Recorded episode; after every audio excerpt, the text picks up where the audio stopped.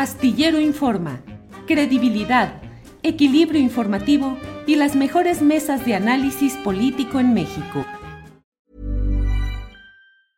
Hiring for your small business? If you're not looking for professionals on LinkedIn, you're looking in the wrong place. That's like looking for your car keys in a fish tank.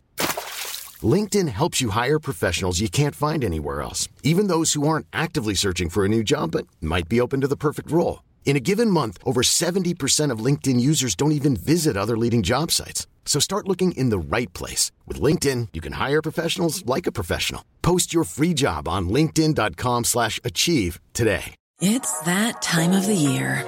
Your vacation is coming up. You can already hear the beach waves, feel the warm breeze, relax, and think about work. You really, really want it all to work out while you're away. Monday.com gives you and the team that peace of mind. When all work is on one platform and everyone's in sync, things just flow wherever you are. Tap the banner to go to Monday.com.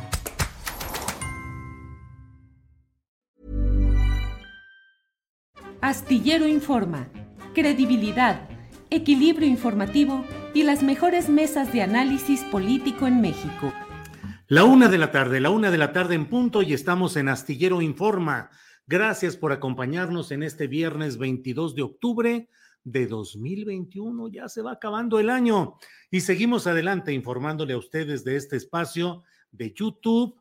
Eh, luego se reproduce, eh, se aloja en Facebook y lo tenemos también a través de podcast en cinco plataformas diferentes que son Spotify, Amazon Music, Google Podcast, Apple Podcast y Deezer. Todo ello dentro de las plataformas en relación con ACAST, la compañía pues muy importante en difusión de podcast a nivel mundial.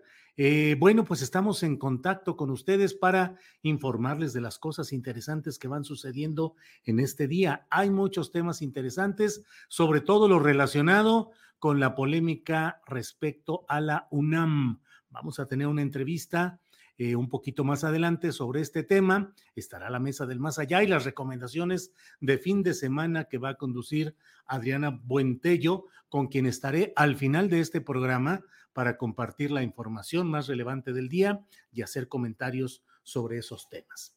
Bueno, permítame hacer de entrada un comentario editorial sobre este tema. He leído con cuidado todo lo relacionado con lo que ha publicado no solo Claudio X González, aunque particularmente él. Hoy ha puesto un tuit que la verdad me parece que es de un cinismo, de una arrogancia y de una pretensión de revanchismo histórico golpeador eh, tremenda. Eh, dice Claudio X González, la llamada 4T, una gran farsa, acabará mal muy mal.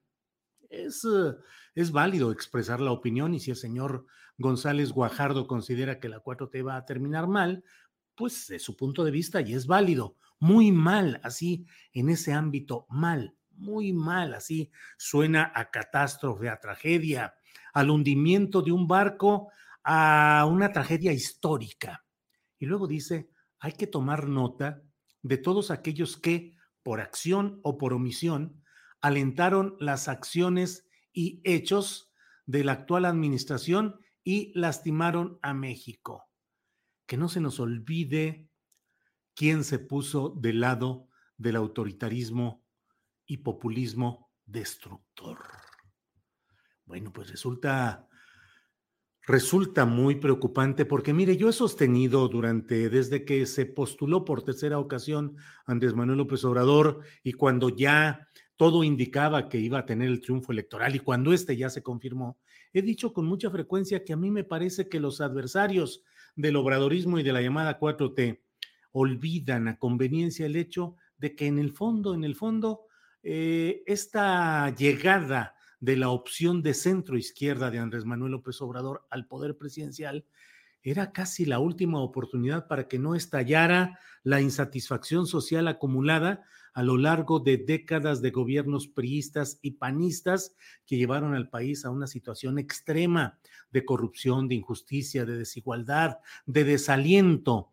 se estaba en una oportunidad única de restablecerle al ciudadano la esperanza, la confianza de que algo podría hacerse por la vía electoral y que la llegada de un personaje ajeno totalmente a cualquier viso de corrupción personal o familiar hasta ahora, es decir, de su familia inmediata, su hijo eh, menor de edad, eh, pues que era una oportunidad para recuperar el ánimo social.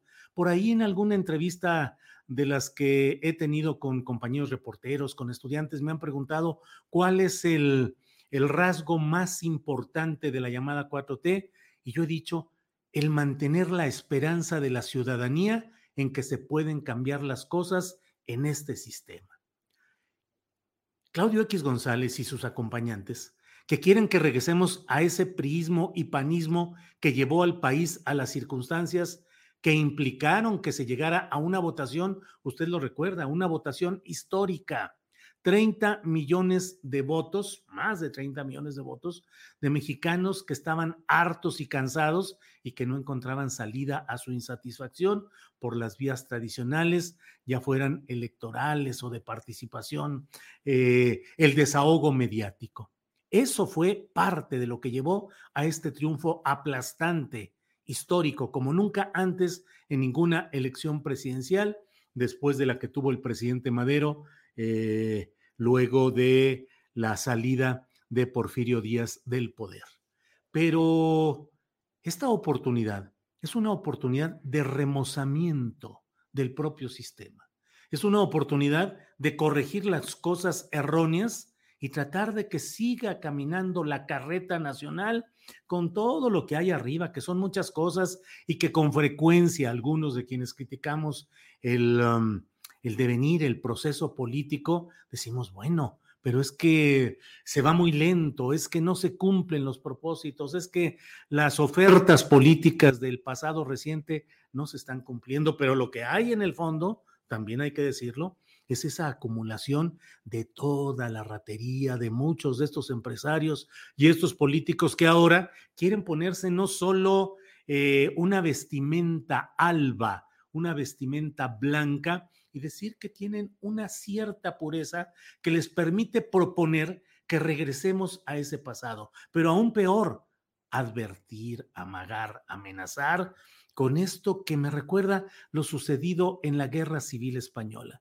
cuando la pugna de unos eh, españoles que soñaron con una república y con un gobierno democrático vieron caer sus ideales por la fuerza de las armas y el apoyo de los grupos fascistas eh, de las regiones cercanas eh, para instaurar pues lo que ya sabemos que sucedió y que para que no me desmonetice YouTube, no habré de decir, pero que ustedes saben todo lo que sucedió en aquella etapa de la guerra civil española, con la persecución y con todo lo que hizo ese franquismo refugiados españoles tuvieron que venir a México, entre otros países, en busca de acomodo y a rehacer su vida. Esa es la advertencia que está haciendo Claudio X González, colocar desde ahora una especie de guillotina para aquellos que apoyaron la opción popular mayoritaria de cambiar este régimen y este sistema que ellos los Claudios y los empresarios y los panistas y los priistas y los eh, lo que queda de esa vergüenza que es ahora el PRD es lo que están propiciando que ahora se castigue a quienes optaron por una vía democrática, por una vía electoral, por una vía pacífica, a optar por un cambio y que sigue una buena parte de esos ciudadanos manteniendo la esperanza y la confianza en que esto se pueda lograr me parece de un cinismo y de un atrevimiento y de una desmesura que solo habla de los apetitos revanchistas, golpeadores de estos grupos. Es decir, ahora a quien haya apoyado por acción o por omisión a este gobierno.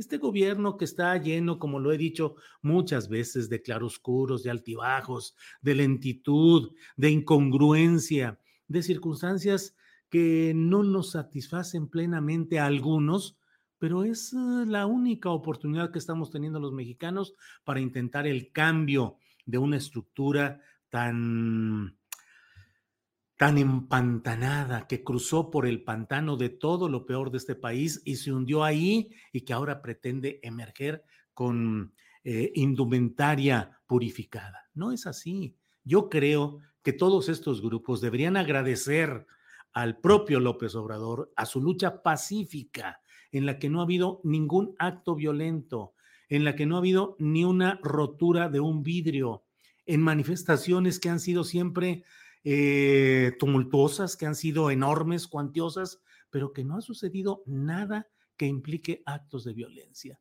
De verdad, señor Claudio X González, es de agradecerse que la lucha política, ideológica y electoral que está en curso no está implicando la violencia física personal ni contra usted, ni contra mí, ni contra nadie de quienes hoy están sosteniendo sus posturas, sus ideas y sus decisiones. Pero esto, esto, Sirena, Ciudadanos eh, en Resistencia Nacional o para la Recomposición Nacional, eh, una forma de frena y todo lo que ha habido en estos espacios, me parece que no entienden la historia, que atentan contra el sentido común, contra la inteligencia y también contra la vocación mayoritaria de los mexicanos de no alterar el curso de una lucha política y electoral y estar esperanzados, presionando, criticando, apoyando la opción de cambio que queramos o no, es la que nos han permitido las circunstancias. López Obrador intentó en tres ocasiones llegar a la presidencia, en una se la robó Felipe Caldeón Hinojosa, Vicente Fox, empresarios y panistas de élite. En la segunda se la robaron Enrique Peña Nieto, empresarios, panistas y políticos, ladrones y corruptos que llegaron a su gabinete. Ahora se está en la primera ocasión en que una formación de centro izquierda está participando y está buscando que haya los cambios necesarios en nuestro país. Bueno, pues esto es lo que he querido comentar con ustedes. Les agradezco la atención a este comentario editorial. Bueno, por otra parte, miren, déjeme decirle y déjeme comentarle eh, que pues hay una gran discusión acerca de lo que las palabras del presidente López Obrador en relación con la Universidad Nacional Autónoma de México.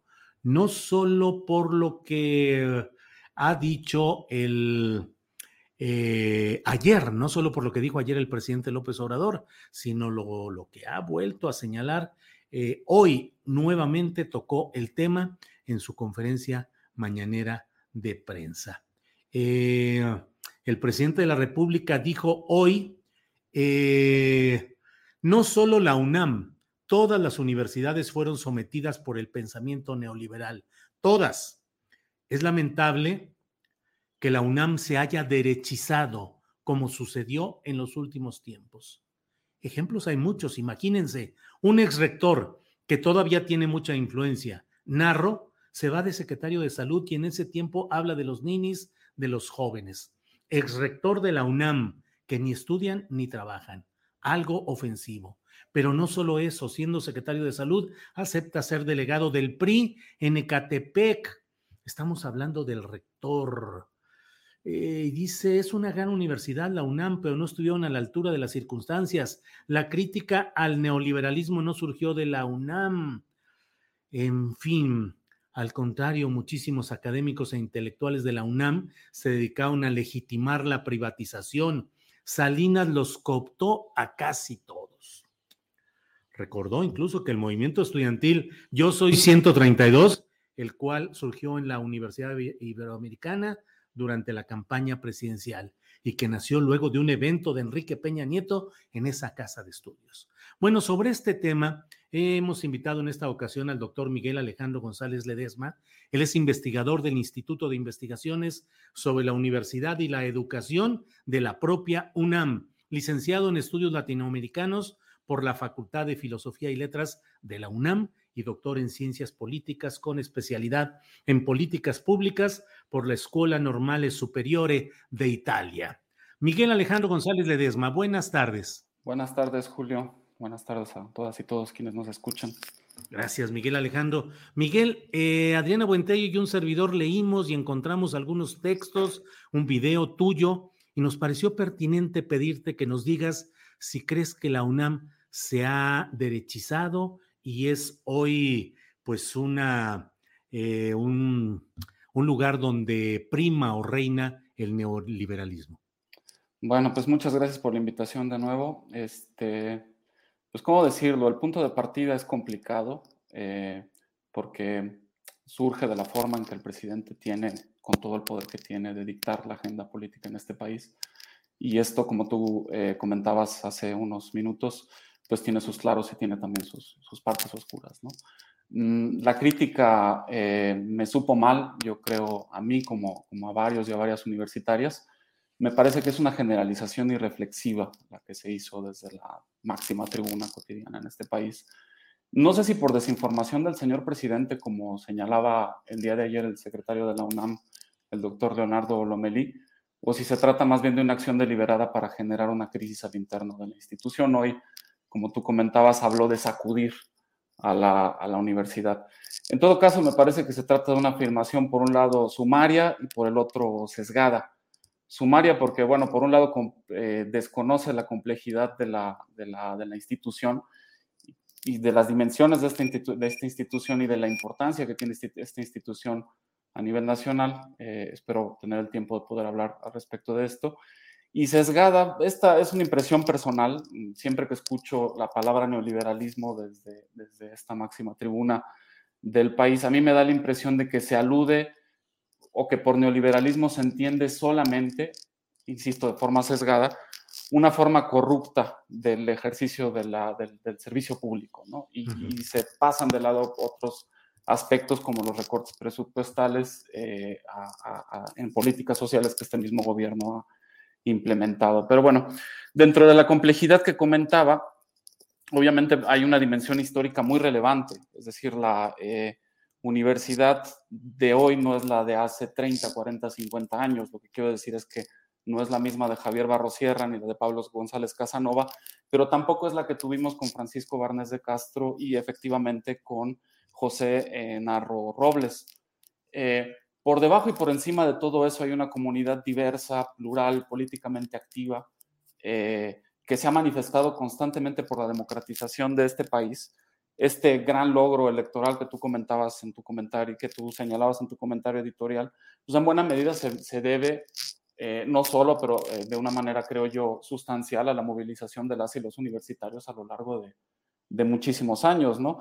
Y curiosamente también, y esto eh, para hablar en concreto de lo que nos atañe el día de hoy, en el caso de Barnés de Castro y de José Narro Robles, aquí en esta institución se han llevado a cabo importantes batallas contra la neoliberalización o contra la implementación de la, eh, del neoliberalismo en la universidad y en las universidades en el resto del país. No hay que olvidar que en el 99 el rector, el ex rector José eh, Francisco Barnes de Castro trató de implementar cuotas en la Universidad Nacional y eso se iba a convertir en un primer paso para que pudieran implementarse todo tipo de cobros, no solo por, por, por matrículas, sino también por servicios y, otras cosas que iban a estar a cargo de los estudiantes y de sus familias en todo el país.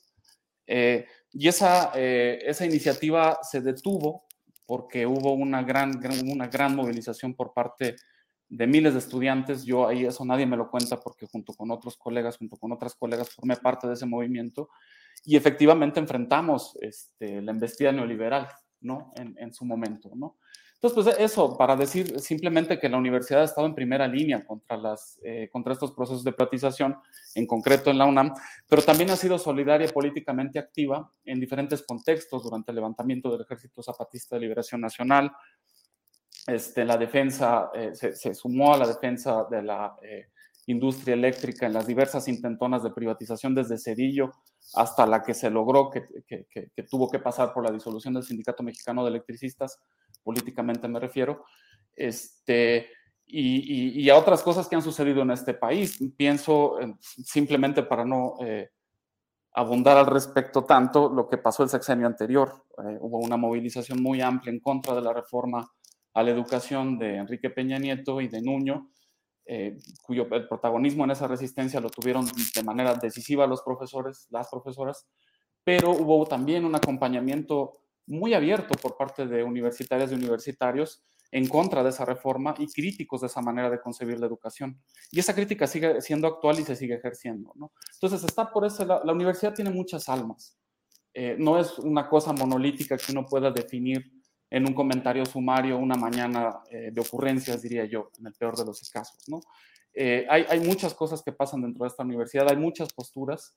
Eh, están estas, insisto, que han contribuido a la democratización de este país y en la lucha directa contra el neoliberalismo. Y hay esfuerzos institucionales muy relevantes que están al día en, en, el tratamiento de los problemas que enfrenta este país. Ahora hay una agenda muy importante en, cuestiones de género y, diversidad sexual, que, que, han sido puestas en la agenda nacional por parte de los movimientos, pero la universidad está tratando de estar al paso. Tenemos un centro de investigaciones eh, eh, sobre género en esta universidad. Hubo movilizaciones muy importantes en, esta facultad, en la Facultad de Filosofía y Letras hasta hace poco.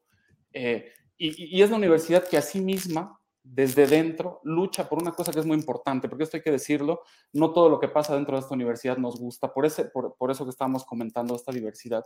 Y esta universidad sigue siendo profundamente antidemocrática. ¿no?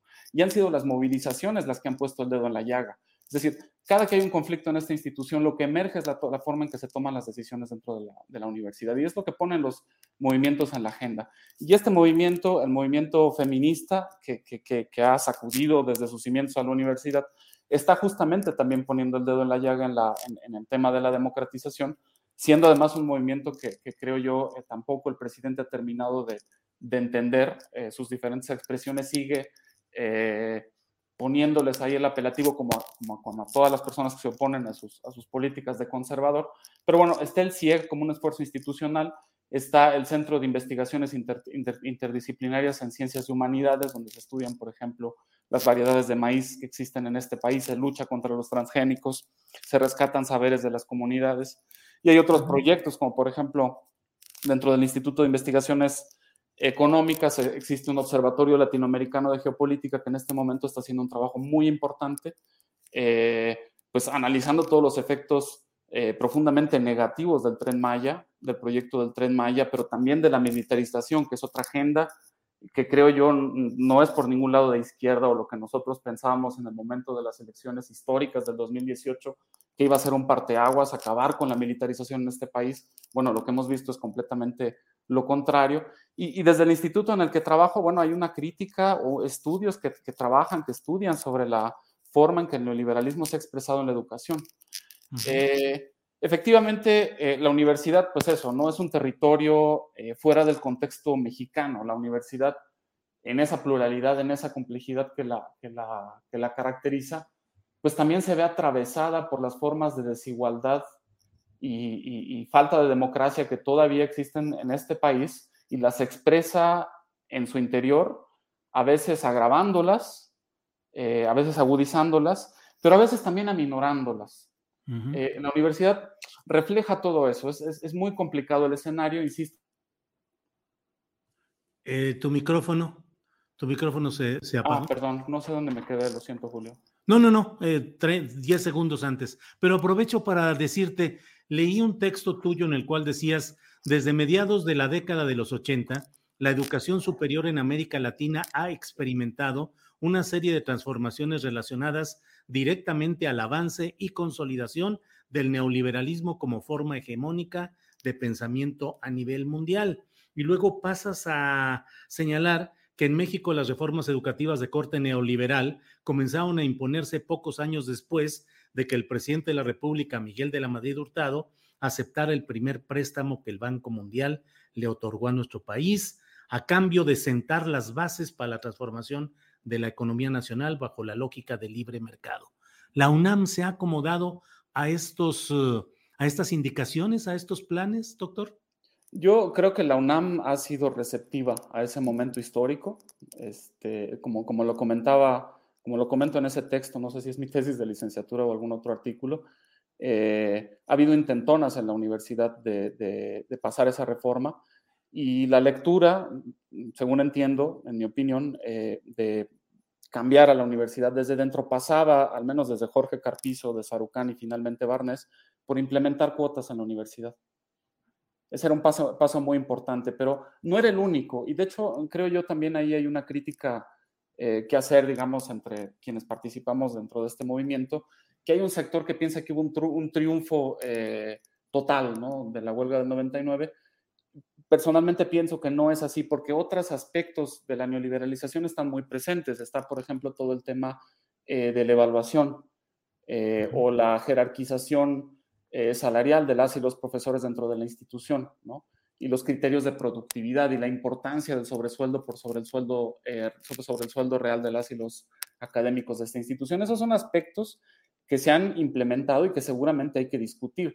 Comentaba hace rato el, tema de la toma feminista. Ese es uno de los grandes eh, asuntos políticos que están en este, momento, en este momento muy candentes dentro de la universidad, pero está otro del que se habla poco y es la movilización de las y los profesores de asignatura, que están poniendo el, dedo en la llaga en, la cuestión de la precariedad que existe, la precariedad laboral al interno de esta institución, que seguramente es una cosa que va a corregirse, que, tiene que corregirse, ¿no? Doctor, eh, todo esto que hablamos tiene como... Em, contexto y como base rectora, aquí sí la palabra, la constitución de grupos políticos en la propia UNAM. La UNAM ha sido dominada por los grupos de Jorge Carpizo y los grupos de los doctores, en una estructura antidemocrática que ha mantenido una ideología al servicio de intereses que no son los de toda la comunidad universitaria. ¿Qué opinas? Pues sí, efectivamente, es, un poco lo que estaba yo eh, comentando hacia el final, antes de que se me cortara el micrófono, ¿no? Hay una, eh, la forma en que, en que la realidad de, este país eh, se expresa dentro de la universidad y efectivamente dentro de la universidad hay grupos políticos, hay grupos de poder. A mí lo que me preocupa, y por eso señalaba lo del tema de la crisis al inicio, es que la forma en que el presidente encuadra cognitivamente el conflicto o la realidad política de la universidad eh, pone el acento en unas cosas, pero desaparece en otras, ¿no? Decía yo el tema de género, ¿no? Pero también está eh, la forma en que está eh, iluminando el tema del poder político que sí existe dentro de la universidad, pero también el presidente y su movimiento tienen una representación este, importante dentro de esta institución, eh, forman parte de esta diversidad política. Ahora, la pregunta en el aire es si lo que interesa es posicionar a esa, a esa expresión política de lo que es ahora el poder en México dentro de la UNAM o si de verdad el interés es que haya un proceso de democratización dentro de la institución. Ahora bien, eh, me parece que a veces cuando se habla de... Eh, lo, que, lo que planteas es que a lo mejor López Obrador lo que quiere es abrirle paso a un alfil suyo para que sea el próximo rector de la UNAM. No lo sé, no lo sé. A ver, no, no, estamos hablando de democratización, ¿o sí? No sé. Directamente. ¿Hay democracia en la UNAM? No pues no puede haber. Hay que construirla, pero eso, ese es un problema que existe desde mediados del siglo XX y es un, yo por eso lo digo y en ese texto que tienes tú y en otros, que el problema de los problemas en la UNAM, los grandes conflictos que ha tenido esta institución, eh, la condición de posibilidad, una de ellas es la falta de democracia en la toma de decisiones. Ha habido intentos en algún momento, no me equivoco, si no me equivoco, hace 10 años o poco menos, se aumentó el número de consejeros universitarios, por ejemplo, ¿no? Pero aún así no basta, no hay una representación sólida de las y los estudiantes, no hay una representación sólida de las y los académicos, ¿no? Que pasa por otras cuestiones, como insisto, la cuestión salarial, ¿no? Este, gran parte de lo que hacen los profesores de asignatura para salir al paso al mes, pues es trabajar en otros lados, además de la universidad, ¿no? Entonces eso reduce obviamente las posibilidades de participación política y tiene un efecto sobre la democracia en esta institución. Claro, dijo el presidente que la UNAM necesita una sacudida. ¿Coincides en que es tiempo de una sacudida? No en, los tiempos no en los tiempos del presidente. Eso es lo que a mí me preocupa, la forma en que dicta la agenda y cómo la forma en que dicta la agenda ilumina algunos aspectos del conflicto, decía yo, y niega otros. Yo creo que la universidad tiene sus anticuerpos, hay una movilización que se está ahí dando, eh, hay, hay, varias cosas que están sucediendo, hay una asamblea de profesores de asignatura en la Facultad de Filosofía y Letras, hay otra en ciencias, hay otra en ciencias políticas, ¿no? Eh, pero, pero, ¿cuáles serían los tiempos? Nunca ha habido tiempos, siempre ha estado en los mismos grupos de poder en el control de la UNAM o hay algún cambio? Bueno, yo lo que creo es que esos cambios se van a generar desde abajo. O sea, mi impresión es que si tiene que haber cambios, tienen que generarse desde abajo.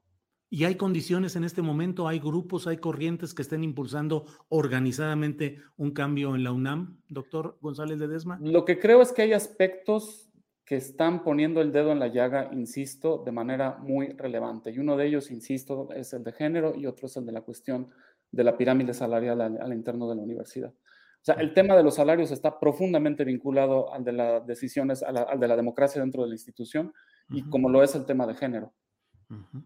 Cierro agradeciéndote la oportunidad de platicar contigo, doctor González de Desma, solo preguntándote, la UNAM como institución y como conjunto de pensamiento, ha acompañado bien esta explosión cívica de 2018 para tratar de cambiar la situación en México? Yo creo que la universidad tiene todo para acompañar un cambio. Tiene todo. Y varios de sus integrantes están involucrados dentro del mismo gobierno, ¿no? Este, eh, a, varias de las iniciativas de esta administración. Pero hay cosas a las que se, les, a las que no, que se están ignorando, ¿no? Por ejemplo, todo el tema eh, pues sí, todo el tema energético, el tema, el tema de, la, de la cuestión, la dimensión ecológica de la reforma energética, en, en, en el aspecto eh, educativo también hay, hay varios pendientes que yo creo que también podrían resolverse si se atendiera. Esa es una cosa que me hubiera gustado platicar, no sé si nos va a quedar tiempo para eso, pero sobre el potencial de la Ley General de Educación Superior. No, por desgracia ya andamos bien eh, ya con el tiempo encima, doctor, pero yo cierro nada más insistiéndote, eh, no es nada más de que tenga todo la UNAM para acompañar el proceso de cambio que buscó la sociedad en 2018, sino te pregunto en concreto, en estos tres años, ¿la UNAM ha acompañado ese proceso de cambio adecuadamente? No lo sé. Hay una pluralidad, yo insisto, ahí hay un tema de pluralidad hay quienes están participando desde dentro, egresados que están participando dentro de ese proceso de cambio. Hay gente muy, muy entusiasta al interno de esta institución que está siguiendo muy, muy, muy atentamente lo que está haciendo este gobierno, ¿no? En tema de los cuestionamientos a los privilegios y así.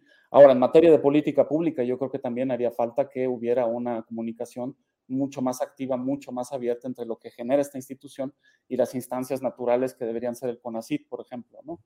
O las diferentes secretarías de gobierno.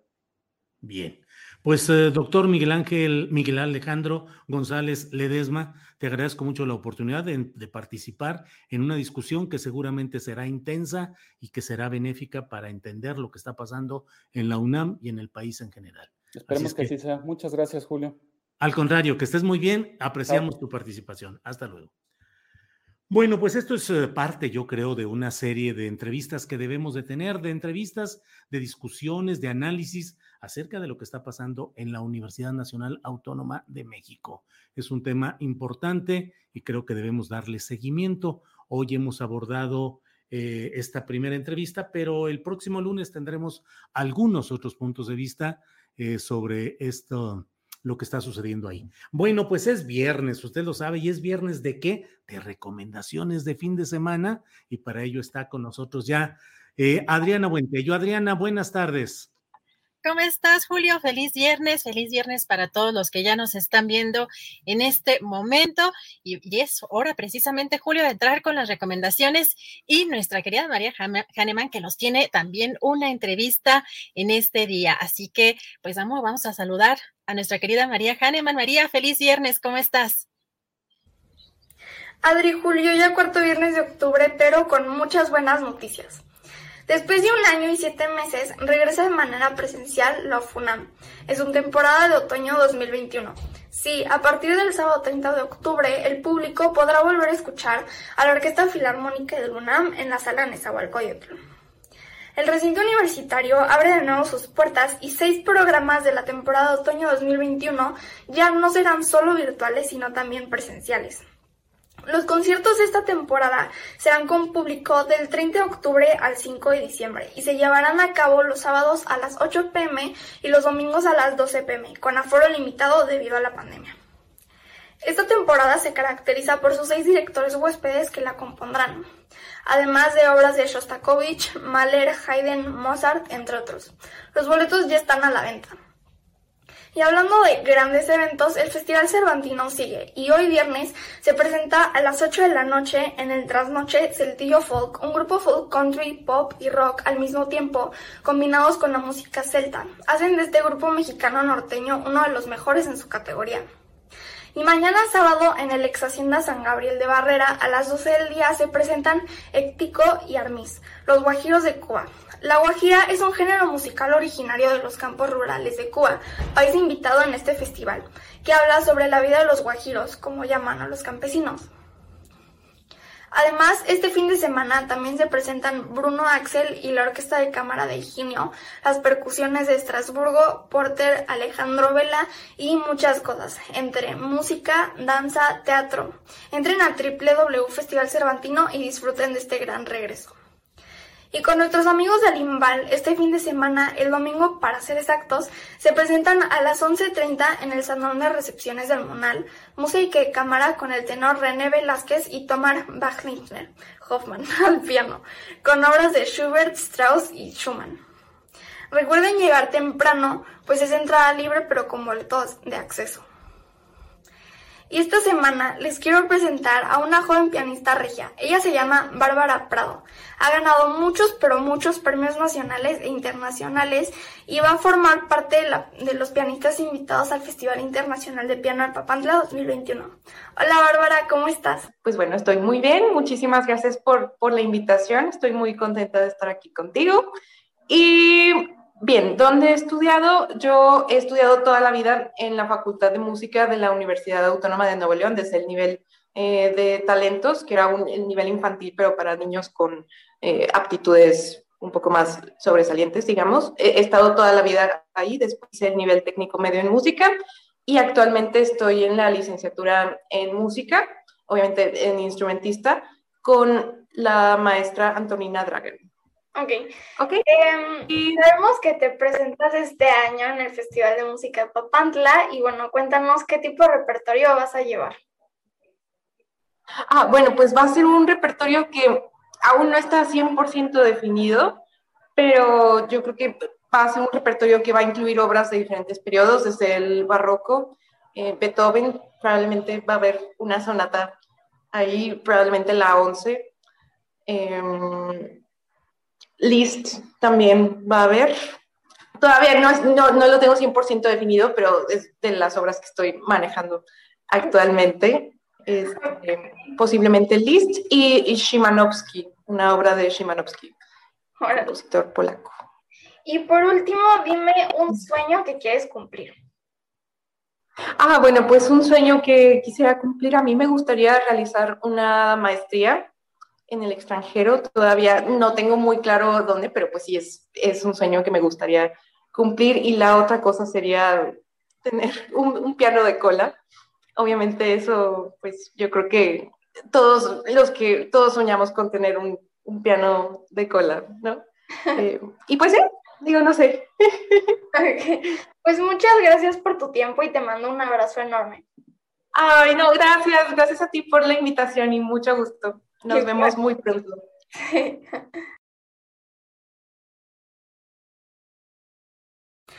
Pues ella es Bárbara Prado, pianista regiomontana. Y eso es todo, pero antes de irme como cada semana y ahora más que nunca, para seguir con este gran proyecto, les quiero recordar a la audiencia que Astillero Informa es un proyecto que se autosustenta y vive gracias a sus aportaciones. Aquí las cuentas por si quieren donar.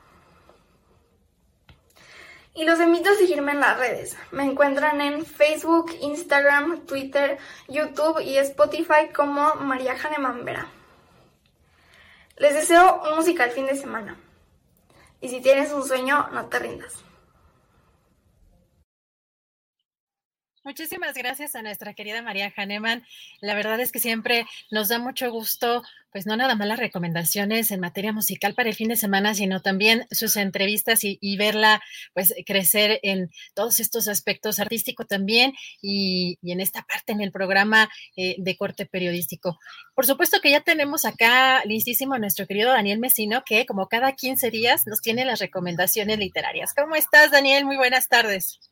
Querida Adriana, un saludo a Julio y a toda la comunidad de Astillero Informa. Pues ya plana, plenamente pues preparando motores porque ahorita se está llevando la feria del libro en Frankfurt, que es una feria más importante de venta de derechos. Todos estamos revisando catálogos, tengo algunas citas virtuales. La semana siguiente me voy a la feria de Charja a reunirme con editores allá en los Emiratos. Regreso, eh, estoy un par de días, hago las recomendaciones de los viernes y luego la Feria de Guadalajara, que iré a, estaré allá también en la Feria de Guadalajara y ya les contaré cómo, cómo están las cosas en esta feria que eh, bueno, el año pasado no sucedió, pero este año sí será eh, eh, híbrida, virtual presencial. Pues Daniel, ya andas, andas, vas a andar cerca ahorita de donde está nuestro querido Horacio Franco. Ahorita nuestro querido Horacio Franco está en Dubai, así que pues muy intenso tu, tu, pues tus giras en las próximas, en las próximas semanas. Sí, o sea, me, me emociona mucho lo de eh, la feria de Charja, es una gran feria. Ahí he vendido los derechos de mi novela. Y sí, sé que Horacio está ya participando porque está la, la Expo Mundial. Entonces, él está en el foro y pues sí, voy a, voy a ir a dar una vuelta por allá, ya que estamos. Perfectísimo, perfectísimo, Daniel. Oye, pues, ¿qué nos tienes para este fin de semana?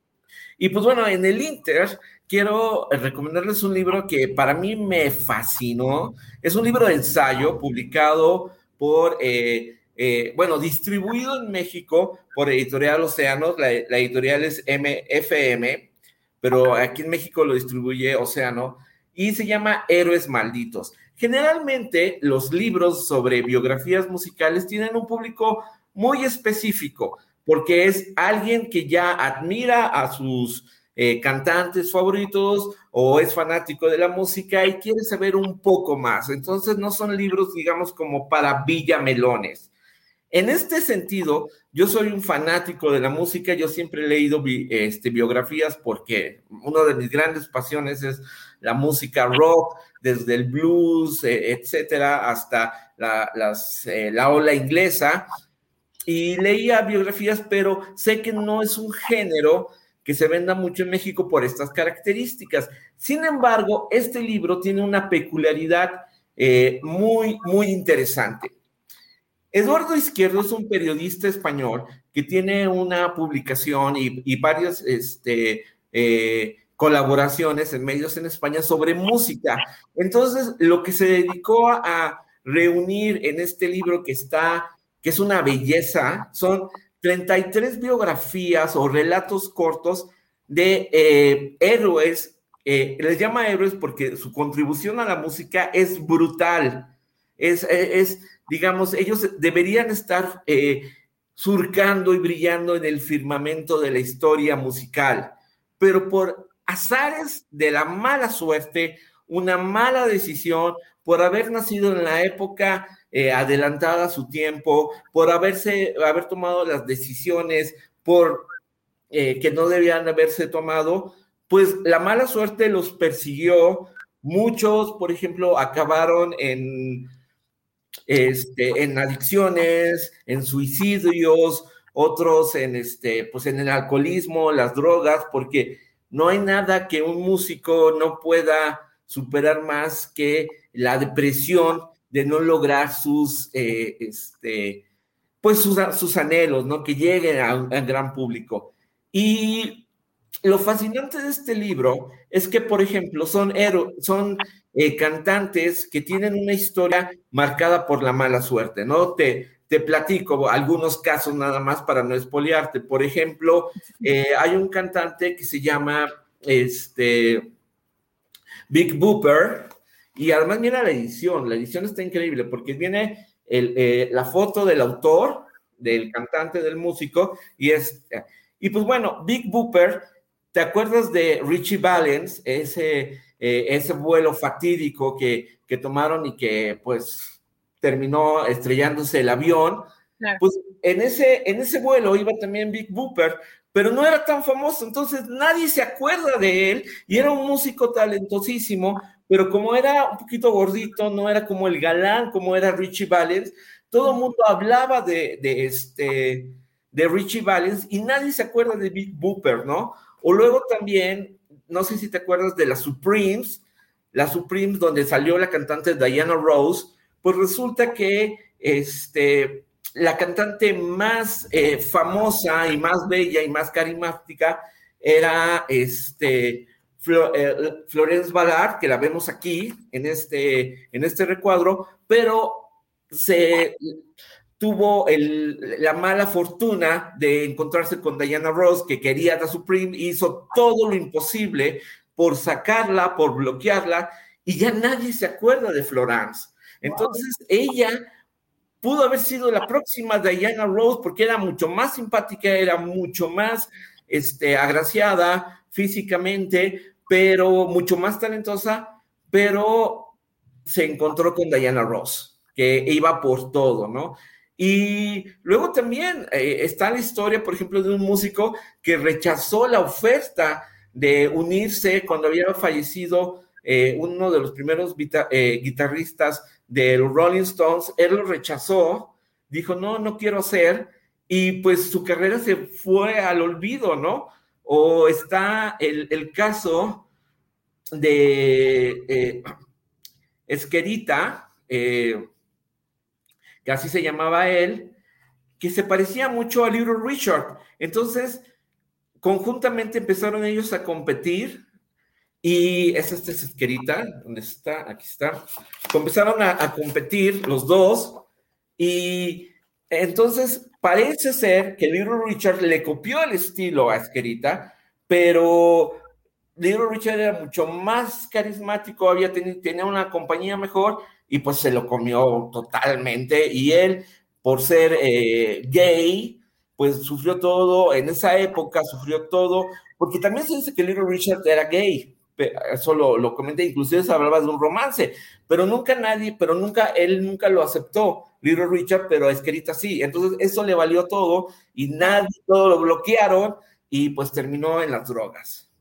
Y así una, una cantidad de historias este, que, que te ayudan a, encontrar el, el lado B de la música, de grandes eh, eh, historias que te enseñan, que, que uno aprende. Entonces, si eres alguien que le gusta la música, pero quiere conocer, ampliar sus conocimientos, esto es brutal. Si eres un mm, melómano de la música, este, aquí vas a encontrar cosas que, posiblemente habías pasado desapercibido, porque son héroes malditos, héroes que no, no subieron al estrellato de la fama. Y yo lo leí y iba armando mi playlist que tengo en Amazon para que ustedes, ya que descarguen el podcast de Astillero Informa y de las recomendaciones, puedan cargar, eh, si quieren acompañar la lectura de esta selección musical para que vean más o menos de qué, de qué hablo. Son son, la mayoría son, son artistas que jamás había escuchado, pero ha sido un gran descubrimiento. Entonces es una lectura para la tarde, yo creo que se lo van a, se lo pueden echar, digamos, en, unos, en una semana, disfrutando poco a poco, escuchando la música, redescubriendo, y es un viaje por la historia musical, desde el blues hasta la época contemporánea. Pues esta es la recomendación, Héroes Malditos. Gracias, Daniel. Pues muy interesante. Eh, la verdad es que, pues sí, para quienes les gusta la música, capítulos, personajes, músicos que quizá no fueron tan famosos y la razón también, la historia detrás de ello. Te agradecemos muchísimo, Daniel, y nos vemos en 15 días. Ya estás. Un abrazo. Saludos a todos. Gracias, Daniel. Un abrazo. Pues muy interesante. Siempre eh, diferentes temáticas en las, eh, en las propuestas eh, literarias que nos ofrece Daniel Mesino. Esta sin duda muy interesante. Y ya nos vamos rapidísimo con Jesús Taylor.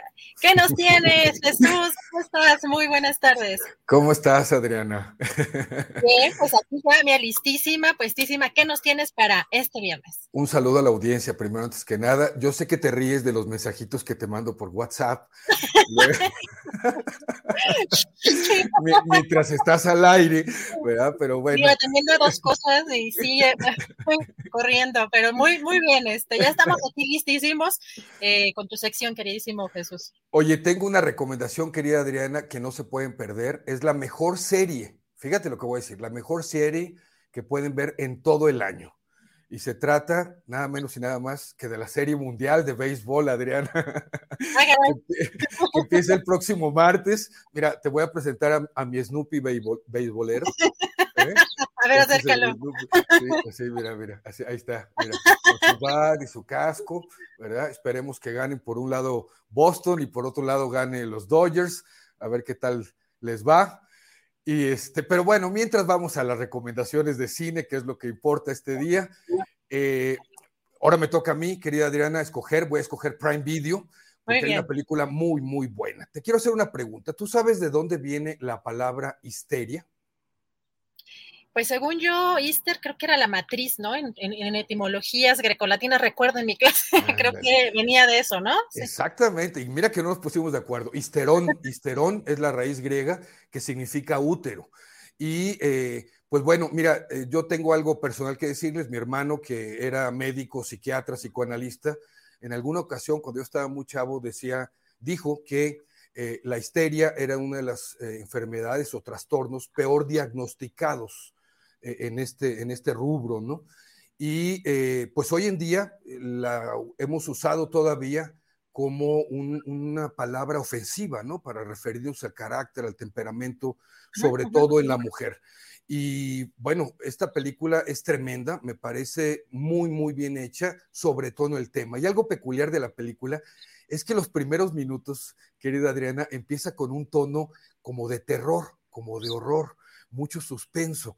Eh, eso se disipa para todos aquellos que no les gustan las películas de terror, eso se disipa a los pocos minutos.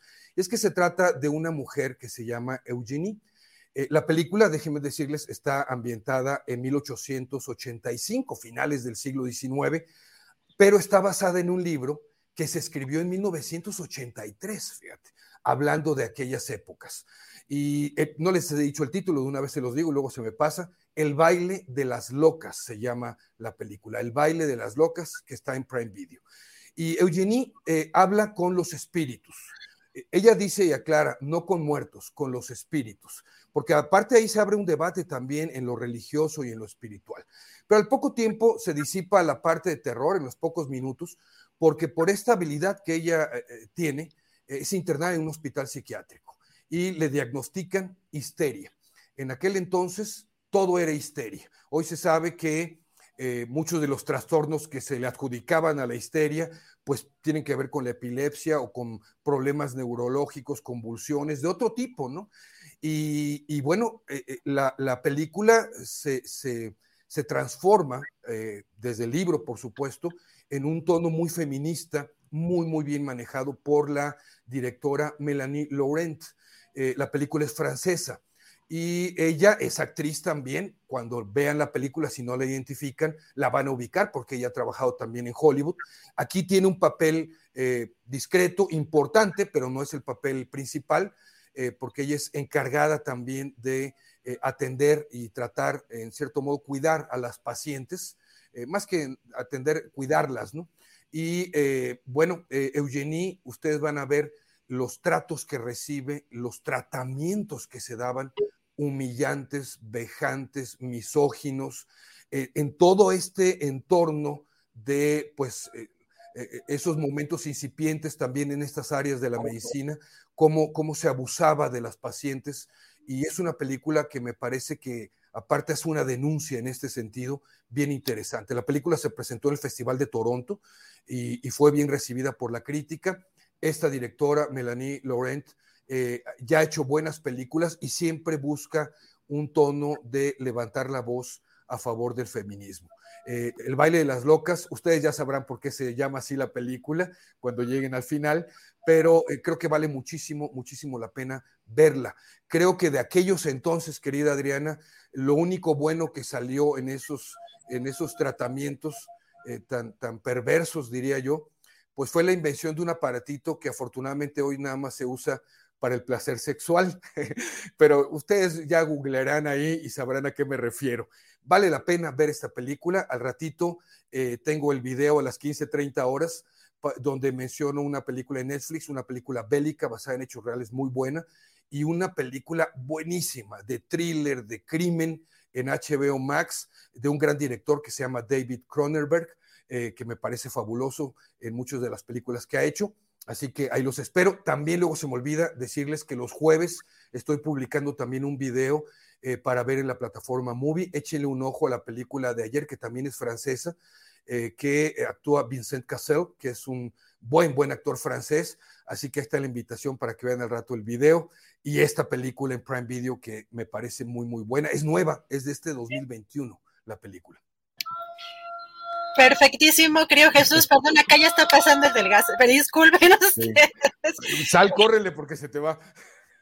Oh, no, no, no. Yo, eh, y, y, menos ya este eh, hemos hablado mucho de esto, pero los, los, estas personas que, que, venden los tanques individuales, híjole, la verdad, qué estafa. no, aquí pasa el, el, zapatero en las mañanas, el de las tortillas. Sé sus, sus cantitos, los imito perfectamente bien, deberías de ver. claro, bueno, aquí no nada más de los ruidos, pero, pero bueno, este, y es que además estaba aquí enfrente, creo que ya se fue. Pero eh, Jesús, recuérdame porque me distrajo la, la, película que nos recomendaste de Amazon. Eh, ¿Cuál es? ¿Cuál es el nombre? El baile, el baile de las locas. El baile, el baile de las locas. Perfecto. Ya, ya estaré este, en la tardecita echándome esa película y a las 3.30 entonces nos vemos en tus redes. Así es, muchas gracias. Les saludo y les abrazo. Muchas gracias, Jesús. Un abrazo. Hasta Nos vemos pronto. el próximo viernes. Y tenemos también ya listas las recomendaciones en materia teatral con nuestro querido Javier Nieto. ¿Cómo estás? Muy buenas tardes, Javier. Hola, querida Diana, ¿cómo estás? Muy buena tarde.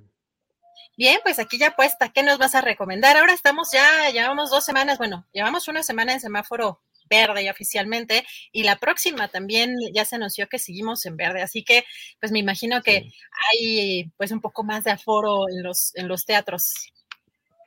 Pues está un poco más, más relajado el asunto, aunque esto de los semáforos pues ya fue relativo, ¿no? Porque ya desde hace como un mes pues ya casi todo el mundo hace lo que se le da la gana, pero este, pero sí, es, es importante como, como una referencia.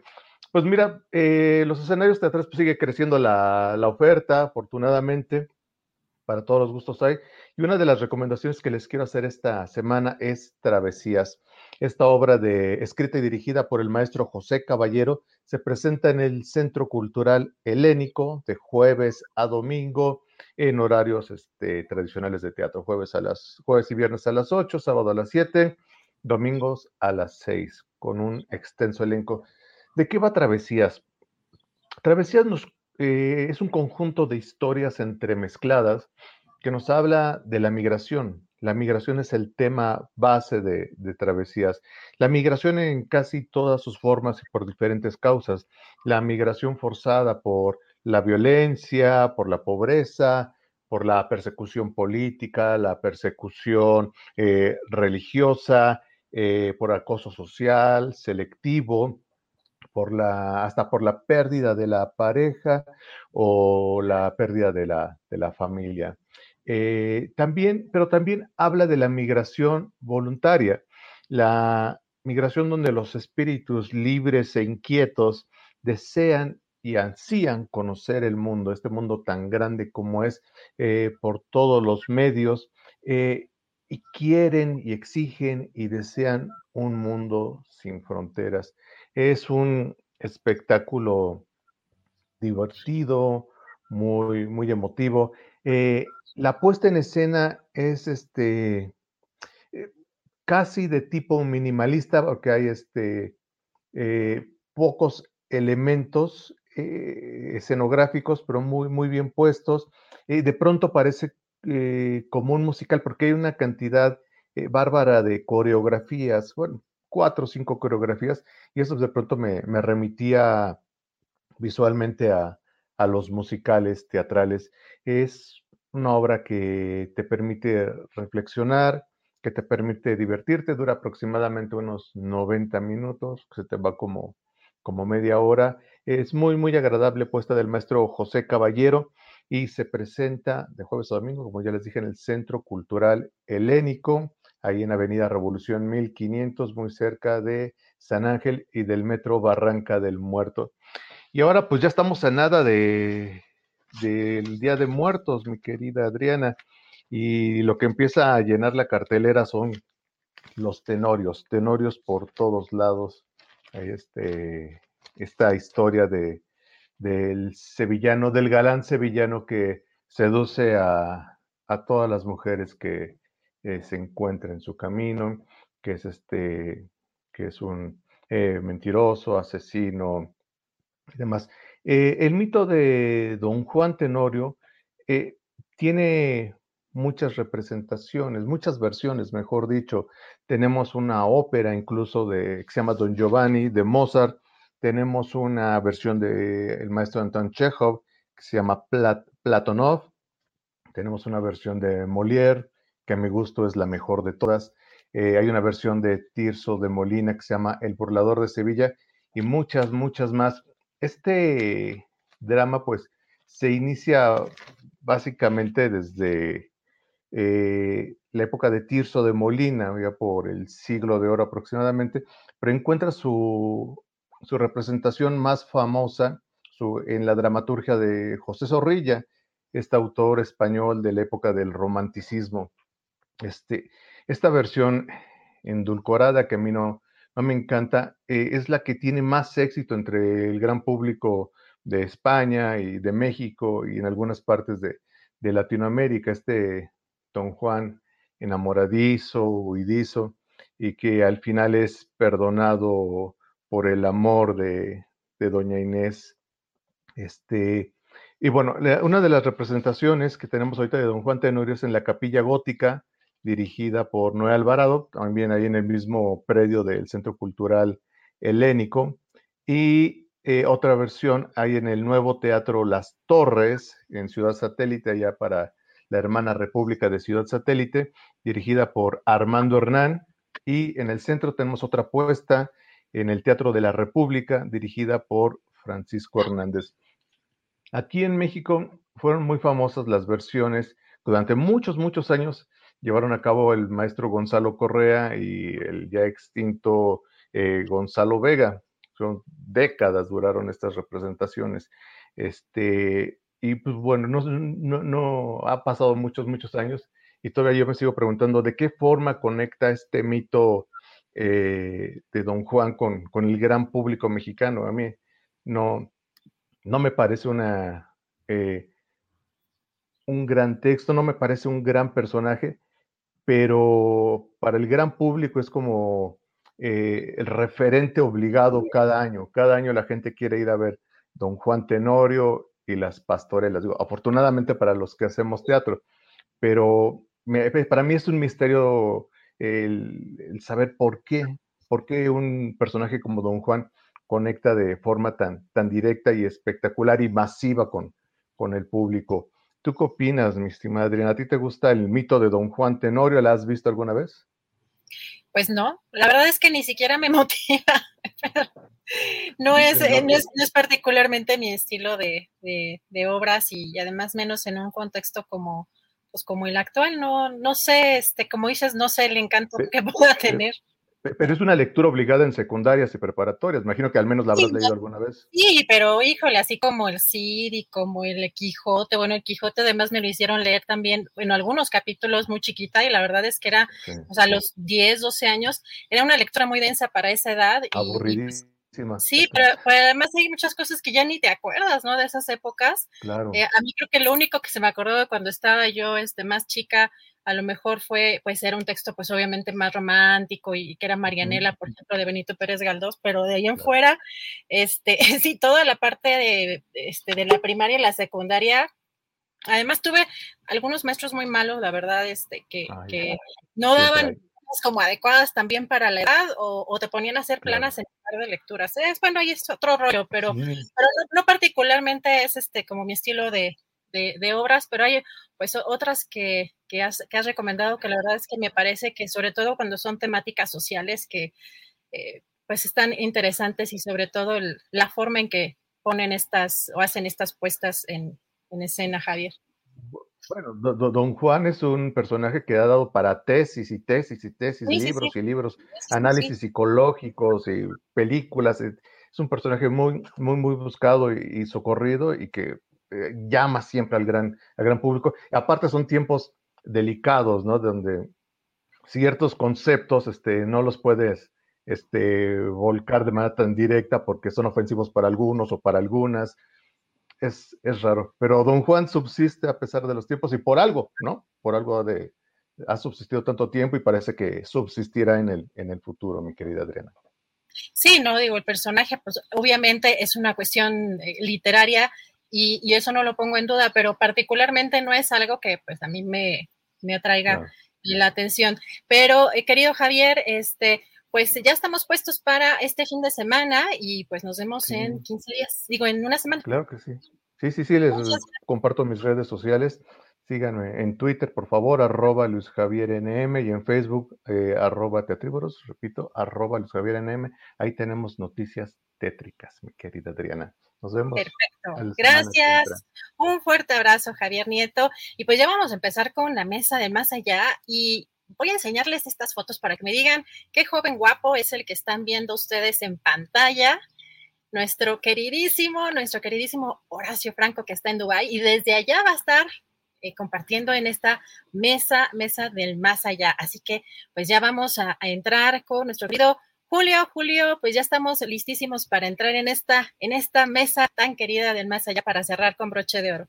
Muy bien, Adriana Buentello, después de las interesantes recomendaciones de fin de semana, con el ambiente crítico, inteligente y con buen humor para este fin de semana. Gracias, Adriana. Regresamos después de la mesa del más allá contigo para más información y comentarios. Gracias, Julio. Regresamos al rato. Bueno, pues este viernes 22 de octubre tenemos una mesa del más allá, que en esta ocasión hasta geográficamente es mucho más allá, porque mire, ahí está Horacio Franco que nos está, está conectado desde Dubái. Horacio, buenas tardes. Hola, ¿qué tal? Buenas tardes. Acá buenas noches desde Dubái. Que llegué hoy, llegué hoy en la madrugada. Literalmente me iba a venir desde Antier, pero por la dictadura sanitaria que diría este, no, no voy a decir nada, pero bueno, de todos modos ya yo oí que te desmonetizaron, pero bueno. Dos días, ya llevamos racha seguida, dos días sí, seguidos. Hombre. No, pues que no llevé la PCR el lunes por idiota, bueno, no idiota, porque yo pensé que la PCR era la prueba rápida o cualquiera de esas pruebas, y no llevé la prueba PCR. Eh, y bueno, me la tuve que sacar el martes para por volar el miércoles, cambié mi vuelo. Pero además, muy raro, porque llegas con la PCR, con la, con la ñorita de la, del, del mostrador, la ve y así como que, ah, bueno, está bien, o sea, hubiera llevado cualquier otro papel. Pero bueno, y, y, bajé una aplicación para el COVID aquí en Dubái y otra para en España, que se ponen muy estrictos. Hagan, de cuenta que no bajé nada, hagan de cuenta que pasé yo y que no hubiera COVID, como Pedro por su casa, así. Pero bueno, yo estoy aquí, ya acabo de tocar ese ratito y estoy muy feliz de estar con ustedes. Qué bueno, Horacio, muchas gracias. Ana Francis Moore, buenas tardes a Ana Francis Moore, que ya está presente en esta mesa. Bueno, se quedó congelado, el retratito estaba muy activo, todo y de pronto, pero bueno. Fernando Rivera Calderón, buenas tardes.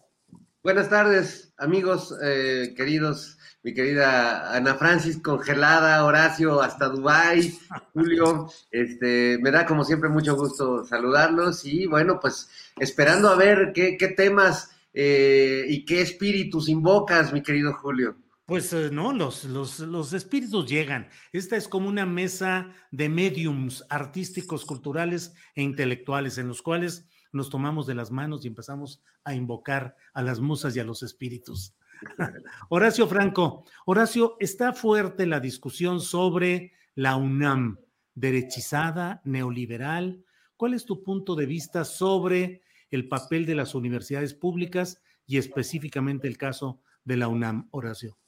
Mira, a mí me pareció brillante la, la, la disertación que hizo este Rodríguez Ledesma hace ratito. ¿no? González Ledesma. González Ledesma. Es, un, es una persona sólida, próvida, muy inteligente, muy bien ubicado, y estoy totalmente de acuerdo con él. O sea, ahí sí, este, debo admitir, debo admitir totalmente que estoy de acuerdo, porque la UNAM es un crisol enorme de, de muchos criterios, de muchas tendencias políticas, de muchas tendencias sociales, de muchas clases sociales además, y que en un momento dado no puedes generalizar. El presidente sí incurrió en una generalización desafortunada, pero con una, con, espero, yo confío que no sea como, como, como dijo él, de, de, de, de un, o, como tú le preguntaste, ¿no?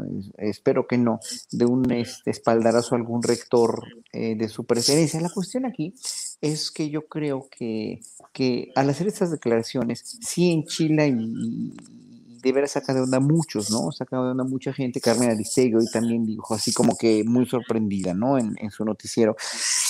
Y yo simplemente digo que la UNAM se ha vuelto o, o es aún hoy por hoy pues un crisol diferente, de, diferentes tendencias, pero sí hay una, hubo, hubo, mucha tendencia por muchas de las cabezas de la UNAM, de muchas de las gentes que además yo conozco bien de, de, de primera mano, muchas corruptelas o muchas cosas a que se les, se les paga un dineral y se desperdicia un dineral en gente que finalmente sí tiene puestos privilegiados de poder, ¿no?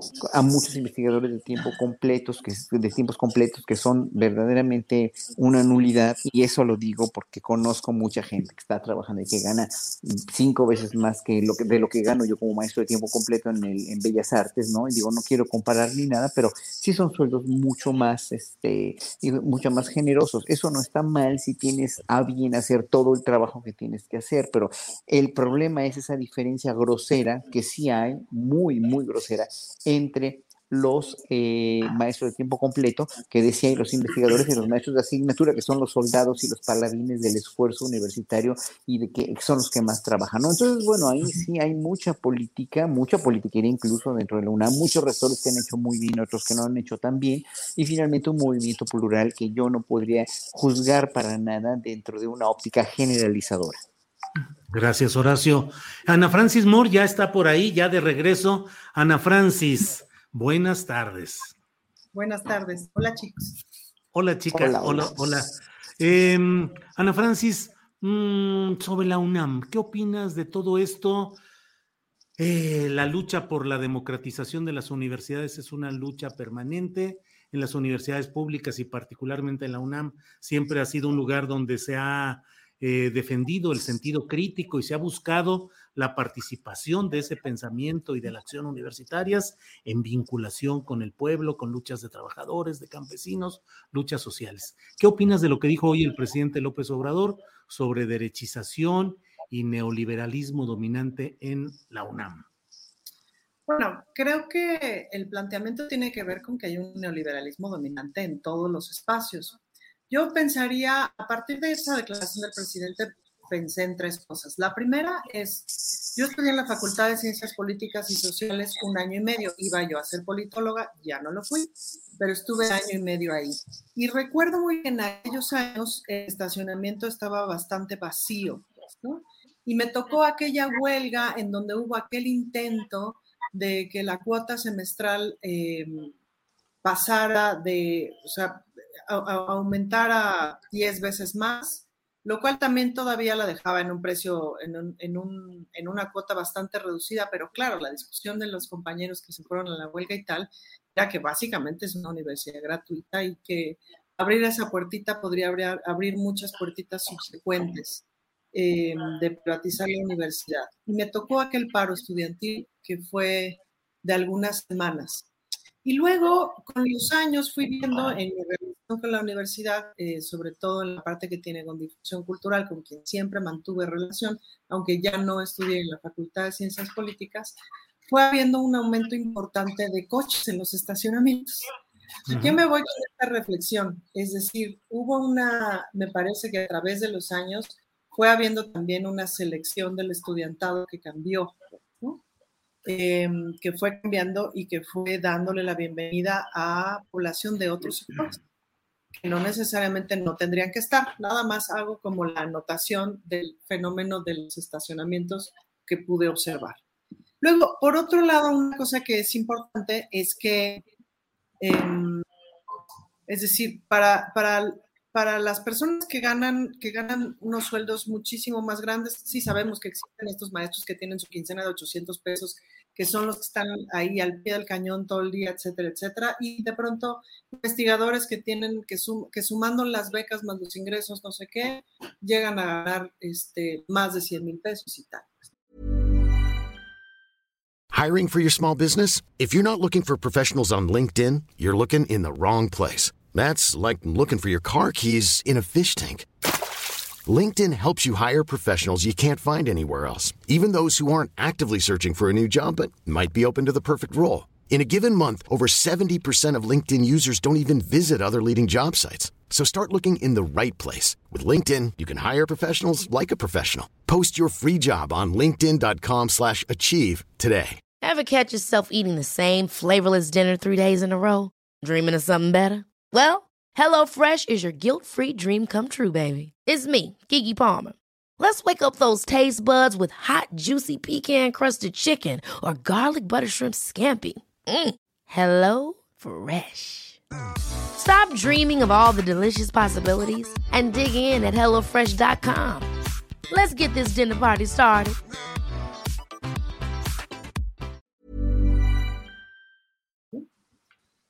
Pues esas diferencias evidentemente son groseras y esas diferencias evidentemente son groseras en cualquier lugar, también en la UNAM. Y en ese sentido, vale la pena pensar, pues también cómo se ha encarecido la vida para la clase media. Es decir, si no tuviéramos que gastar en escuelas privadas, si no tuviéramos que gastar en seguridad, este, de pronto rentar un departamento, etcétera, en un lugar que tuviera que tener un policía en la puerta, si no tuviéramos que gastar en un seguro médico porque la seguridad social no funciona, no sé qué, no sé qué. O sea, cuando tú le preguntas a una persona en la clase media, si tú no gastabas en esto, esto, esto, esto, esto y esto, mi familia no gastaba cuando yo era niña, ¿cuánto dinero tendrías? Y bueno, pues evidentemente tendrían muchísimo más dinero. Pues, es decir, también es cierto que la clase media, y esa es la trampa del neoliberalismo, ¿no? Se ha ido obligada, eh, ha ido siendo obligada a ganar más dinero para solventar esas cosas que el Estado no cubre, pero que el Estado debería de cubrir. Pues, Entonces, ahí viene la trampa puesta el neoliberalismo en la cual todos los de la clase media nos peleamos entre nosotros, entre los que ganan más y los que ganan menos, por la diferencia grosera, que claro que hay que ponerle atención. Eh, y de pronto se nos olvida que la raíz de todo el asunto tiene que ver con que nadie debería de ganar un sueldo tan bajo, ni un maestro, ni nadie, pues, ¿no? Eh, que las diferencias, por supuesto, que no deberían de ser tan groseras y que nadie debería de pagar, a menos que así lo decidiera por otras razones, que nadie debería de pagar por servicios este, que pagamos todo el tiempo, pues, desde, o sea, pensando, por ejemplo, en los servicios médicos, que hay servicios médicos de consultas este, que salen junto a las farmacias que de pronto te pueden costar 20, 50, 80 pesos, y decir, bueno, es muy barato. Bueno, no deberíamos de pagar eso, tendría que ser gratuita, gratuita. Entonces, pero no es solamente lo económico o lo tarifario, sino la orientación ideológica, ¿no, Ana Francis? ¿La UNAM se ha ideologizado hacia la derecha? No sé si la UNAM se ha ideologizado a la derecha, pero seguro que la UNAM se tiene que poner un espejo pues, ¿no? Que las, porque además decir UNAM, ¿cuál UNAM? O sea, hay 20, 20 UNAM, por decir, por decir un número a lo absurdo, pues, ¿no? Dentro del mundo de la, de la cultura de la UNAM, lo que conozco, Ay, pues una cosa es el trabajador de la cultura que cobra 800 pesos la función y otra cosa es este eh, ¿cómo se llama? De, de pronto los puestos cobran un montón, pues, ¿no? Entonces, sí hay que hacerle la, sí hay que hacer la pregunta ideológica sin duda hacia el interior. La UNAM siempre ha sido de izquierda, ¿sí? ¿O no? Claro. Eh, a ver, antes de ir con Fernando, Horacio está pidiendo la palabra. Adelante, Horacio. Rápido, yo quiero, yo quiero agregar algo a lo que dijo Ana Francis y es bien importante. Hay muchas UNAMs. La Facultad de Filosofía y Letras, por ejemplo, no tiene nada que ver con el Centro Cultural Universitario, donde un director de orquesta, por ejemplo, que un inglés, Latam, me, parece Latam, no me acuerdo cómo se llama, este, le pagaban un sueldo verdaderamente estratosférico y a todos los solistas que traía, igual que en Bellas Artes, igual que, igual que en muchas instituciones culturales, con mucha desigualdad en verdad les pagaban un sueldazo. Y, y, a, los, pobres maestros de asignatura les digo, les pagan re mal. Nada más quisiera recapacitar sobre esto. Exactamente como dijo Ana Francis, la corrupción y la desigualdad permeó en toda la sociedad, no nada más en la UNAM. Gracias. Eh, se oye un ruidito por ahí de algún micrófono, eh, se oye como un grillito, como una cosa, vamos a tratar de detectarlo. Fernando Rivera Calderón, eh, pues, ¿qué opinas sobre este tema que obviamente tiene muchas aristas y como bien se dice aquí, hay muchas UNAM y hay muchos, muchas universidades públicas, no solo lo que pasa en la UNAM, ya hemos hablado de la UDG con Raúl Padilla, la Universidad de Sinaloa, la Autónoma de Sinaloa con Melesio Cuen, la de Tlaxcala con la familia Ortiz, uno de ellos fue gobernador panista del estado, en fin, la, la Sosa Nostra en el estado de Hidalgo. ¿Qué opinas sobre este tema en específico de la UNAM, Fernando? Sí, bueno, la, de Guadalajara. Nada más ¿Perdón? para lo del ruidito. Horacio, creo que es tu micrófono que está rozando con el botoncito de tu camisa o algo así. No, porque Sí. el micrófono, el micrófono lo tengo, tengo audífonos nomás. Pero a lo mejor el audífono, el, eh, esta parte, A ver, está a ver, rozando creo que ya. Ah, algo. voy, creo que ya. Ah, ah, bueno, a ver. Sí, sí, sí, sí, por ahí va. Muy bien. Este, Bueno, bueno, sí, adelante, este, sí, partamos, partamos del tema. Me parece un tema bien interesante porque la universidad pues, es entrañable, no solo para quienes hemos sido eh, alumnos o parte de, de- de la universidad, eh, sino para todos, para la sociedad. La, la universidad es la universidad pública. Las universidades públicas son de nuestros bienes sociales más Y yo sí quiero partir del tema de que si vamos a hablar de la UNAM, la UNAM es un universo compuesto de muchas galaxias, eh, hay una enorme burocracia también y siempre ha sido desde hace, desde su fundación, como todas las universidades, no solo las públicas, un baluarte político y en muchos casos un botín político. Eh, decía ahorita Ana que la UNAM siempre ha sido de izquierda y yo creo que hay sectores de la UNAM que siempre han sido de izquierda y hay sectores de la UNAM que no necesariamente lo han sido y que durante muchos años pues eh, crearon cuadros, pero cuadros que alimentaron pues los gobiernos priistas, eh, e incluso algunos gobiernos panistas, aunque los panistas se nutrían más de la libre de derecho y de la universidad privada, pero aún así hubo también mucha gente de, de la UNAM. Recordemos, por ejemplo, que cuando Echeverría eh, llega al poder, pues mm, tratando de reconciliarse con los jóvenes de México completamente agraviados y sometidos después del 68, eh, pues él abrevó en la Facultad de Derecho, en la Facultad de Ciencias Políticas, él tomó muchas, muchos de sus funcionarios muy jóvenes que sacó de la universidad como queriendo presumir que él estaba con los jóvenes y que él sí los apoyaba y que lo demás era la conspiración comunista, ¿no? Entonces, la UNAM siempre fue ese gran semillero que de pronto también, pues la parte de la izquierda empezó a cobrar mucha fuerza. Eh, yo recuerdo algunos actos muy importantes. Creo que también el zapatismo eh, en, en la década de los 90, pues potenció mucho la politización universitaria, donde la tendencia era mucho más hacia la izquierda. Pero lo que vivimos los últimos años, ahí sí el presidente tiene algo de razón. Partiendo de que son muchas universidades, sí hubo un crecimiento de la ideología de derecha, yo creo que partiendo de facultades eh, como la de Derecho, por ejemplo, la Facultad de Economía, donde pues, el, pensamiento neoliberal fue permeando y también creo que al mismo tiempo se fue dinamitando el diálogo de, y, y, el pensamiento de izquierda, porque yo, yo estudié en la Facultad de Filosofía y Letras, eh, mi maestría en Historiografía de México, y pues a veces sentía que los compañeros que ocupaban el auditorio Che Guevara, que eran los más radicales de la izquierda, tenía la, la, fuerte impresión de que eran patrocinados por los más derechosos y por los intereses de la derecha, porque realmente dinamitaron todo el diálogo. Yo no pude terminar mi maestría justamente por eh, esta huelga eh, liderada por ese personaje muy dudoso llamado el Mosh, que a mí la verdad, siendo miembro de la comunidad universitaria y siendo parte de los movimientos estudiantiles, en esta ocasión, en esa ocasión lo sentí muy manipulado, ¿no? Y bueno, doy un dato adicional, nada más para cerrar este comentario. Yo cuando estudiaba en esos tiempos en la Facultad de, de Filosofía y Letras, pues uno de mis compañeros que, que, estudiaba en la misma facultad y con quien me topaba de repente y que a veces nos saludamos y comentábamos algunos temas, era Fernando Belauzarán.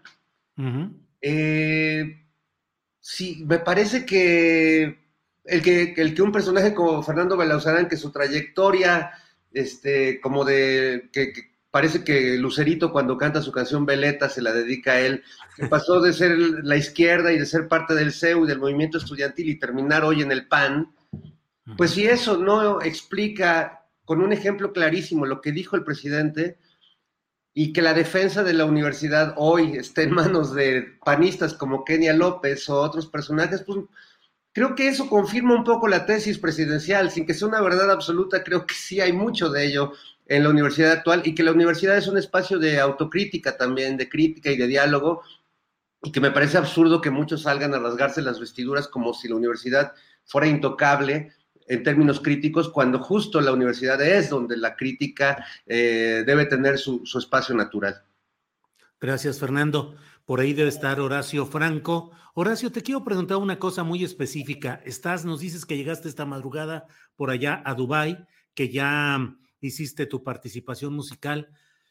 ¿Cómo se le hace para poder eh, desarrollar a plenitud el sentido artístico, la fuerza corporal incluso para una interpretación como la tuya, cuando se tiene un viaje largo, cuando no se ha descansado? Te lo pregunto un poco para luego preguntarte cómo le hace nuestro país para salir adelante si no tiene las condiciones adecuadas para implementar todo su desarrollo. Pero tú ahorita que has llegado, ¿cómo le haces? ¿Qué es lo que es lo que se dificulta o se aminora la posibilidad creativa por el cansancio físico inmediato? El micrófono.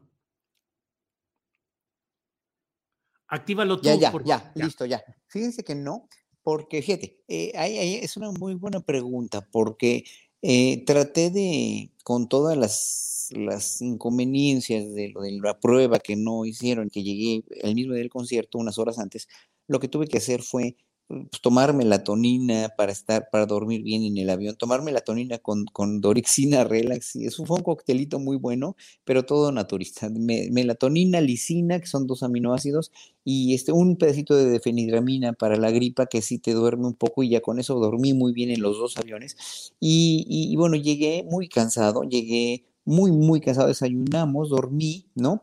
Dormí un par de horas y luego me fui al gimnasio a hacer ejercicio porque para mí el ejercicio me da energía. Entonces, después del ejercicio ya eh, fue otra vez comer y irnos al foro, ¿no? Y hacer ensayo. Lo más pesado ya no es el cansancio que traigo atrasado, sino que él es el cambio de horario nada más, ¿no? El cambio de horario y todo, la, la, este, todo el desgaste físico que significa tocar a 36 grados al, al, al, eh, al, aire libre, ¿no? Porque pues además, digo, yo no toco percusiones o, no toco instrumentos que son fáciles de tocar al aire. La flauta dulce es un instrumento bastante complicado de tocar al aire libre, es un instrumento realmente para, hecho para interiores, no para exteriores. Entonces, bueno, fue ahí la prueba de sonido, muy buenos ingenieros. El personal que está en el pabellón de México, el pabellón además es asombrosamente bello, ¿no? Es un pabellón que, como no íbamos a ir a, México con, con eh, la austeridad republicana, resulta, y con el COVID, resulta que pues, se agenciaron un pabellón que no construyó ya ningún arquitecto mexicano, sino fue un pabellón rentado, pero lo hicieron con una magnificencia verdaderamente fantástica. Véanlo en internet, es un pabellón totalmente con la fachada tejida, diseñado por la gran artista eh, Romero, quien, este, quien hizo todo esto eh, con un, un, montón de mujeres que le ayudaron a abordar de los pueblos originarios y bueno, fue es maravilloso. Pero bueno, eh, en ese sentido, comparando con México, con la pregunta muy concreta que me haces, sí, en México lo que necesitamos para avanzar o para establecernos como una potencia mundial que podríamos ser, porque yo siempre lo he dicho, ¿no? Aunque mucha gente lo niega, México es de los países más ricos que hay en el mundo en recursos y estamos tan, tan mal por toda esa desigualdad que ha habido y esa rapiña nefasta que ha habido con, con el neoliberalismo, pero antes del neoliberalismo también, donde nos saquearon y nos siguen saqueando y el país da para más. Sí, sí, he comentado mucho en, una, en muchas entrevistas que yo viví en Holanda en 1983 cuando llegó Margaret Thatcher y le preguntaron a Margaret Thatcher en su visita a los Países Bajos que cuál creía ella que era el país más rico del mundo y dijo que México. Y le preguntaron por qué. Porque a México lo saquean sus gobernantes cada seis años y eh, con todo lo que tiene en un año ya está totalmente nuevo porque ya está como si nada. Háganle eso a Alemania, háganle eso a Holanda, háganle eso a Francia y van a ver si no necesitan un plan Marshall, ¿no? Entonces, lo que, lo que le ha afectado a México y en, en esos, aunque muchos este, antichairos se enojen, es que en México eh, verdaderamente el mayor lastre ha sido la corrupción y seguimos porque la corrupción seguimos estando en, un sistema muy corrupto donde el gobierno trata de eliminarla, pero los mexicanos no resistimos o se resisten porque nosotros no somos corruptos, ¿no?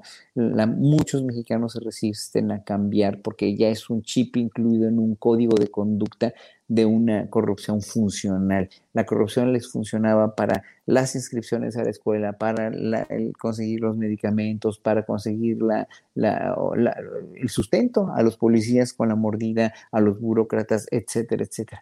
Y hoy por hoy estamos condicionados ya con un chip de, de, que si no, el que no tranza, pues no avanza, pero eso no puede ser ya. Y yo creo que precisamente México tiene esa fortaleza que la demuestra todos los días, todos los días en Estados Unidos, con los grandes trabajadores que tenemos y que nos mantienen además, que son apreciadísimos por los gringos y que son finalmente nuestro gran bastión que debemos enarbolar ¿no? Eh, este, eh, y no maltratar y sobre todo debemos estar desagradecidos, pero yo creo que México para salir adelante tendría que tener esa fortaleza sí del gobierno, sí de Andrés Manuel y de su equipo, sí de la Cámara de Diputados, sí de la Cámara de Senadores con mayorías, etcétera, etcétera.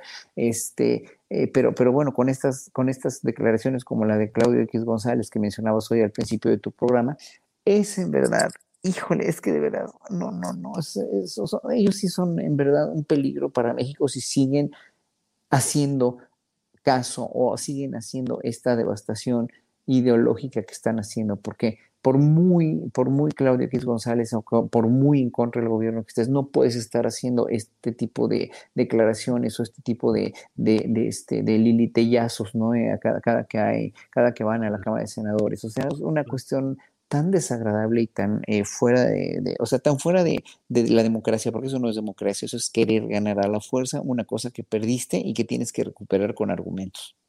Gracias, Horacio Franco. Ana Francis Moore eh, ha mencionado Horacio, pues eh, un editorial que hice al principio de este programa, pero centrado en este tuit que puso Claudio X González. Dijo, la llamada 4T, una gran farsa, acabará mal, muy mal hay que tomar nota de todos aquellos que por acción o por omisión alentaron las acciones y hechos de la actual administración y lastimaron a México. Que no se olvide quién se puso del lado del autoritarismo populista y destructor. A mí me pareció que es un amago, que es una amenaza de una acción de revanchismo impropia de quienes provienen de la herencia que dejaron en este país, que es justamente la de todo el desastre y que ahora estén acusando a quienes están luchando por transformar y cambiar este tipo de cosas, me parece desmemoria y cinismo, pero ese es mi punto de vista. ¿Tú qué opinas, Ana Francis? Fíjate que hay un estudio muy interesante que me topé de Oxfam, que es una organización internacional que, entre otras cosas, analiza la desigualdad social, la desigualdad económica y habla de cosas que se llaman mundos paralelos. Voy a tratar de explicar lo que yo entendí, pero por favor, para que tengan una referencia mucho más concreta y mucho más clara, revisen, si buscan Oxfam Mundos Paralelos, van a encontrar el estudio y podrán tener una, mejor lectura, sin duda, que, que yo pueda hacer. Pero, que tiene que ver con justo el otro asunto del neoliberalismo y es un fenómeno mundial, hay un mundo que ocurre entre los más ricos por el cual puedes transitar tranquilamente y no necesariamente ver el otro mundo, el de la desigualdad social, y de veras puedes no verlo. Entonces, en ese sentido, puedes pensar que el mundo es eso, pues, ¿no? Si en las redes sociales, en lo que ves en los medios de comunicación, en lo que ves en las noticias, en lo que ves en la televisión, en lo que transitas en tu automóvil, etcétera, etcétera, en lo que transitas en tus viajes, en las partes del país que ves, en las partes de ciudad que ves, solo transitas por ese mundo, entonces es lógico pensar, relativamente lógico pensar, que ese es el mundo, pues, ¿no? Em, y pues es desde ahí, desde donde miran las cosas, pues, ¿no? Pues es terrible, ¿qué te digo? Es como dice Fernando sobre ya que ya si la derecha sale a defender este a defender a la UNAM, pues es que hay algo que tenemos que estar pensando distinto y algo que tenemos que preguntarnos, pues, qué intereses se están moviendo y qué intereses se están tocando. Em, estas declaratorias de Claudio González, que quién sabe por qué se ha erigido como el líder político y el líder social, que yo me pregunto realmente quién lo escucha, otra vez pensando en los mundos paralelos. Y una cosa que es muy impresionante de, de toda esta banda es que sí están transitando de alguna manera hacia un país en donde su voz cuenta por una persona, a diferencia de antes en donde su voz era Ahorita le hablo al presidente, le hablo al gobernador, le hablo al alcalde y le digo cuál es mi necesidad y me la resuelve de inmediato porque mi voz es mucho más pesada que la de millones de mexicanos. Y pues ese derecho de picaporte se ha perdido en muchos espacios y no tienen ni idea y no saben por qué se ha perdido y no lo comprenden. Em, y pues eso es un fenómeno muy interesante, pues, ¿no? Yo me pregunto, ¿realmente, realmente, realmente uno, ¿quién conoce a Claudio X González de entre los millones de mexicanos que somos? ¿Quién lo escucha? ¿Quién tiene acceso a escucharlo? ¿En qué mundo se mueve? Y bueno, pues forma parte como de esta realidad alternativa, otra vez este mundo paralelo que intentan generar mediáticamente porque es lo único que tienen, discursivamente porque es lo único que tienen, y pues de un personaje, por supuesto, siniestro, pero además de un personaje pues poco productivo, ¿no? Nadie realmente este, sabe realmente ese, ese brother qué produce. Claro, Ana Francis, gracias. Fernando Rivera Calderón, mm, con frecuencia yo señalo o trato de señalar lo que desde mi punto de vista son errores o son procesos equívocos en esto llamado cuarta transformación, porque primero porque creo que debe haber más izquierda en todo este proceso, izquierda real de la izquierda por la cual se ha luchado durante mucho tiempo. Y segundo, porque me angustia mucho el hecho de que errores consistentes puedan generar las circunstancias para el retorno de una derecha vengativa, que lo hemos visto en España después de la República Española, lo vimos en Chile eh, luego del golpe militar y lo hemos visto en muchos lugares donde el regreso de esa derecha es profundamente violento en contra de las expresiones culturales, artísticas, intelectuales, organizativas de esa izquierda. Eh, circunstancias contra líderes sindicales, contra opositores en lo general, contra músicos, Víctor Jara, contra los republicanos españoles, en fin.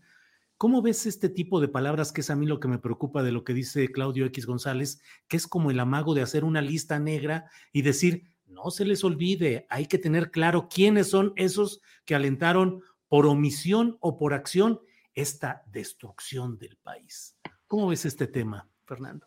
Pues mira, lo veo preocupante justo por esos ejemplos que acabas de citar que son terribles, eh, lamentables y que no, no hay vacuna contra ellos, ¿no? Nadie está exento de, de, que estos demonios, de que estos espíritus vengativos, de, con, con, con ánimo de vendetta, ¿no? Eh, se apoderen. Yo lo veo desde hace, bueno, desde hace ya algún tiempo, cada más o menos tercer día yo recibo en mi Twitter alguna amenaza de este tipo de eh, hagamos esta lista negra con los que apoyaron este régimen autoritario, no olvidemos los nombres. Y enlistan, ¿no? Nos enlistan habitualmente, ponen a Horacio, seguro los has checado tú también, querido Horacio, a, las reinas chulas, a veces te ponen a ti, Julio, a Genaro Villamil, a Taibo, es decir, pero constantemente están recordando, no olvidemos esto, como, como si cuando muchos se equivocaron votando por Vicente Fox,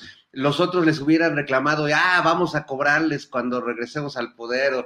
Bueno, pues yo veo que esto, aunque para el presidente eh, en algún momento son ternuritas, yo creo que no debemos subestimar el discurso. Yo no veo a Claudio, como bien dice Ana Francis, eh, con, ningún talento para encabezar la rebelión, ¿no? Eh, creo que su dinero es inversamente proporcional a su carisma, pero el tipo se siente el, el gran guía eh, moral de la derecha mexicana y está abrevando, está tomando eh, pues la venganza y este espíritu de revancha, de resentimiento como estandarte, lo que me parece muy peligroso, porque ganen o no, pues están sembrando una idea que es verdaderamente nociva y no, no está solo para eso. Recordemos, hace algunos meses, eh, el, escritor y columnista Francisco Martín Moreno escribió una columna donde decía que su sueño más húmedo era quemar vivos a quienes apoyamos y votamos por, por, López Obrador en la elección. Y luego dijo que no, que, estaba bromeando. Pues no es una broma, no es una broma porque se ha hecho en otros lados y este, este, este ah, esta idea, este concepto que es tan visceral, que no requiere ninguna argumentación más que decir, estos están señalados, estos tienen la letra escarlata, como lo hicieron este, con, las brujas en Salem y en muchos, eh, cuando, cuando ser mujer, y, pongamos que vivo en un mundo ideal y hablo en pasado, cuando ser mujer era un delito y era ser perseguido y era ser endilgada con, con el adjetivo de bruja y ser quemada por el hecho de ser mujer y ser inteligente y pensar, o ser encarcelada, o ser condenada a ser monja, monja casada virgen o mártir, como, como escribió Vicente Riva Palacio en su novela. Entonces sí me da, me da preocupación. Julio, no es un tema que debamos subestimar. Creo que este espíritu de venganza no aporta absolutamente nada al debate político, no aporta nada y sí, como lo hizo Donald Trump en su momento, pues siembra una semilla que, que ya cuando crezca esa hierba no sé si la vamos a poder quitar. Sí.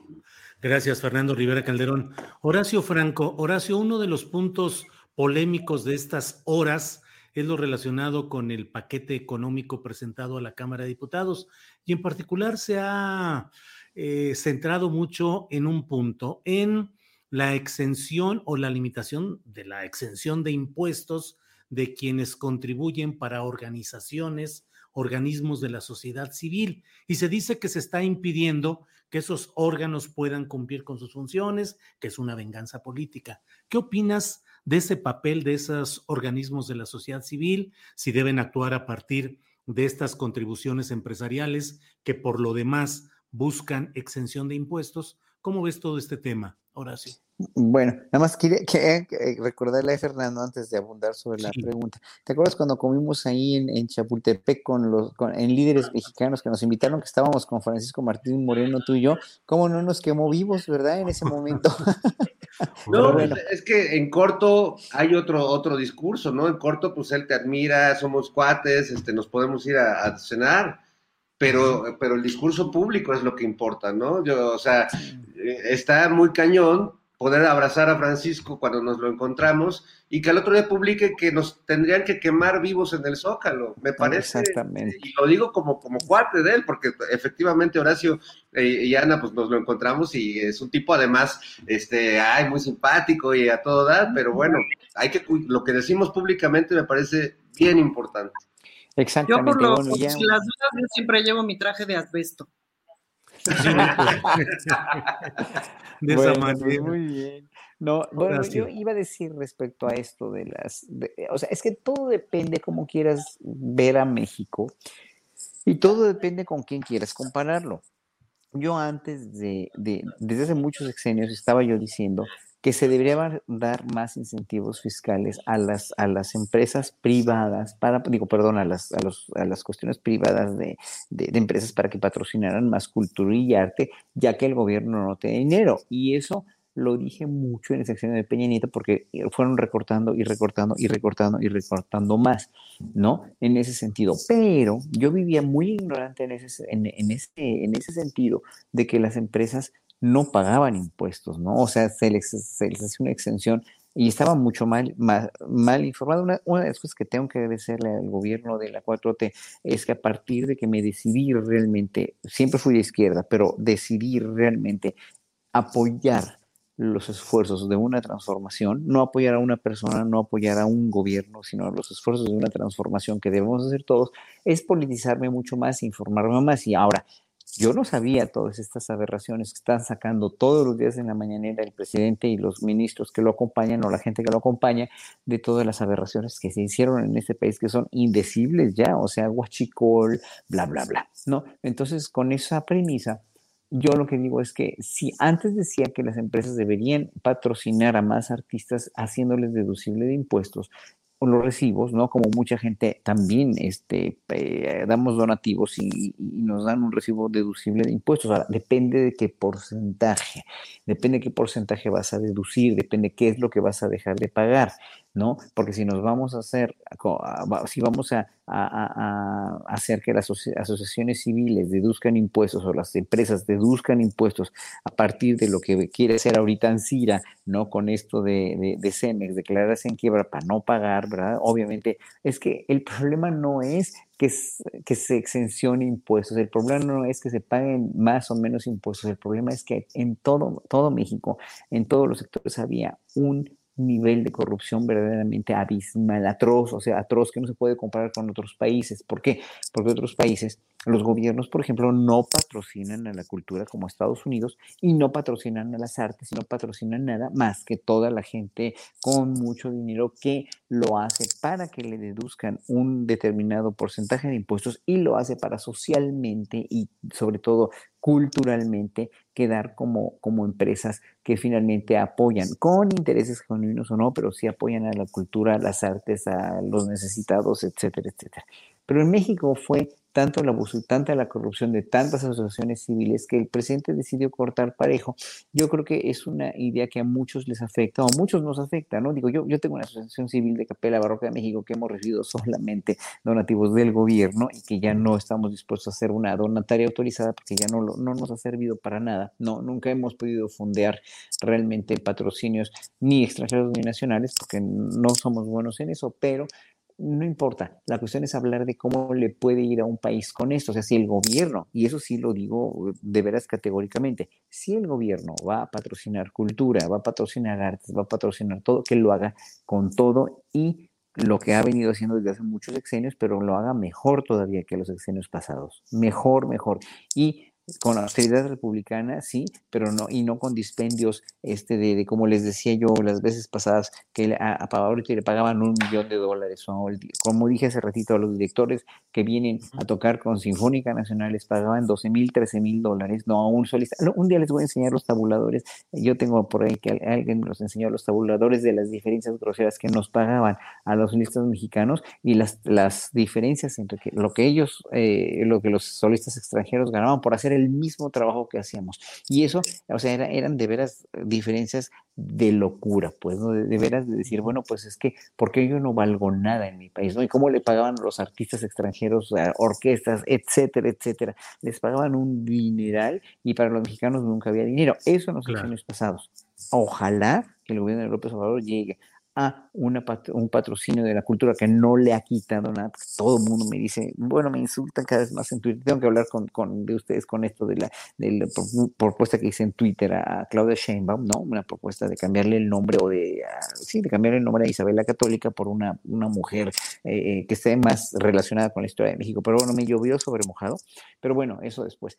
Eh, entonces es eso, ¿no? O sea, las asociaciones civiles es, es, una cuestión, sí, muy escabrosa, pero que es resultado otra vez de lo mismo que hemos padecido. Corrupción, corrupción, corrupción y más corrupción. Gracias, Horacio. Eh, Ana Francis Moore, no, sé, no sé cómo veas esto. Me parece que estamos entrando. Ana Francis está por ahí, no la veo en la pantalla, pero sí, por favor, incorpórala. Andrés, ya está ahí.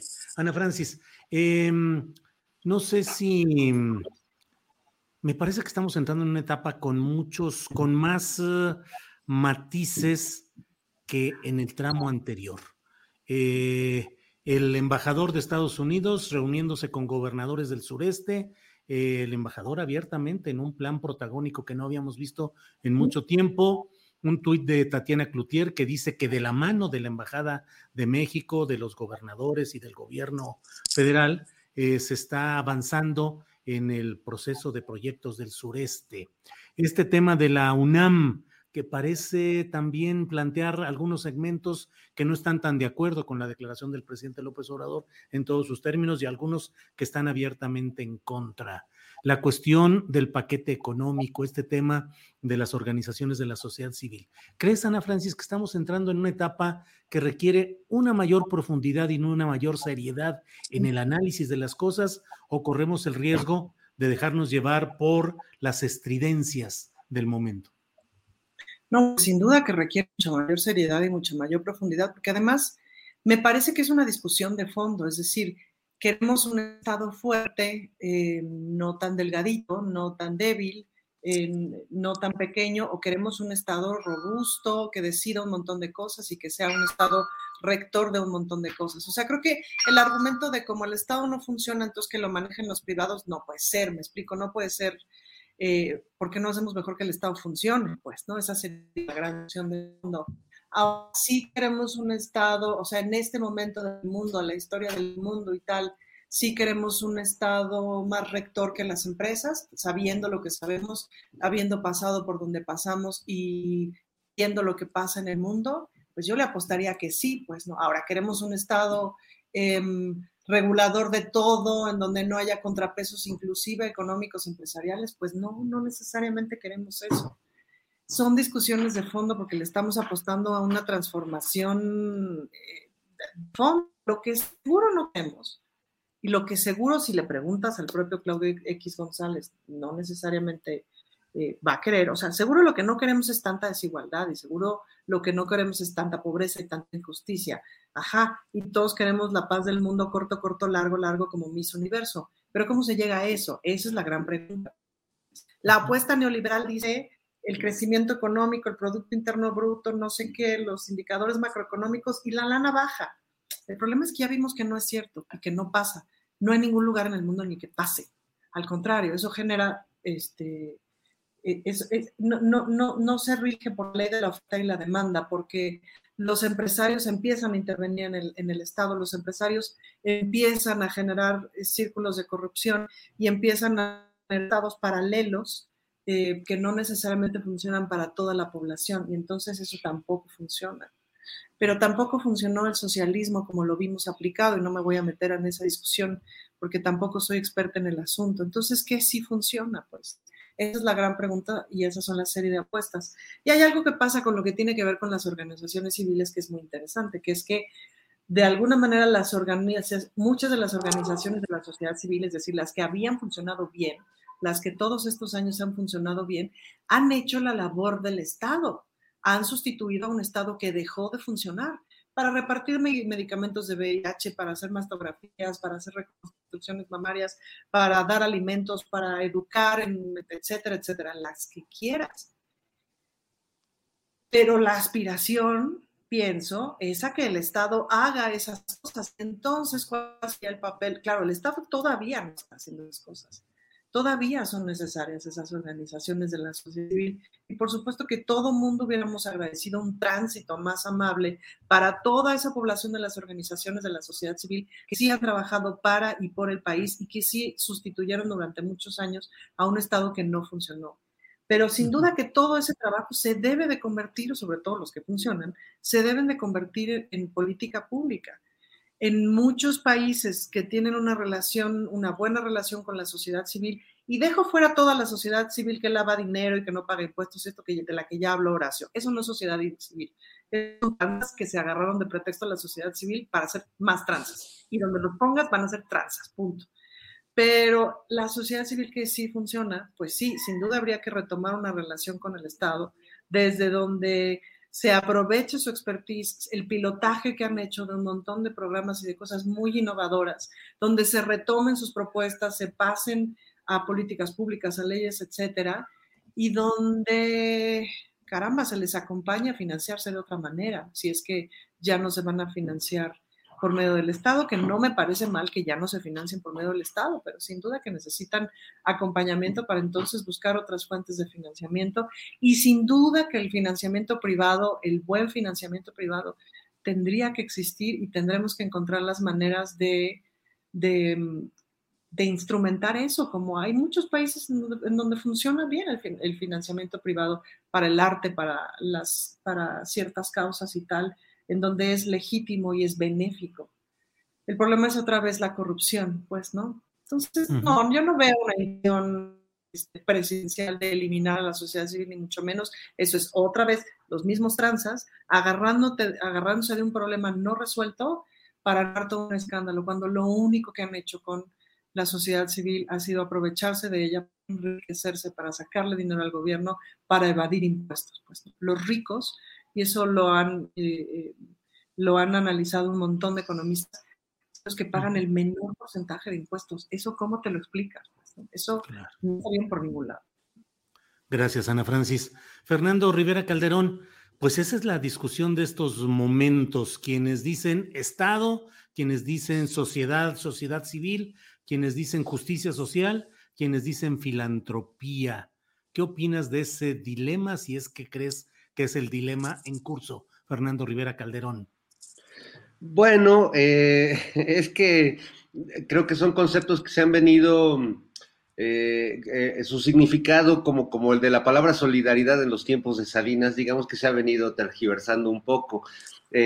ahora que, los escuchaba, me acordé de ese libro, ese ensayo de Lenin que era El imperialismo, fase superior del capitalismo, y, y pienso hoy que, que, podría escribir un ensayo que se llamara la filantropía, la filantropía fase superior de elevación de impuestos, ¿no? Este, Creo que esta, esta idea del grande, del gran empresario que asume lo que el Estado no puede hacer y dona o crea un centro teletón o crea un espacio para beneficencia o dar regalos a los niños el Día de Reyes. Bueno, eh, lo, hacen no, no por, por ser este, realmente almas caritativas, sino por, por una eh, estrategia fiscal que les permite, pues, este, en una de esas hasta cobrarle dinero al, hasta que les regresen lana de lo que invierten.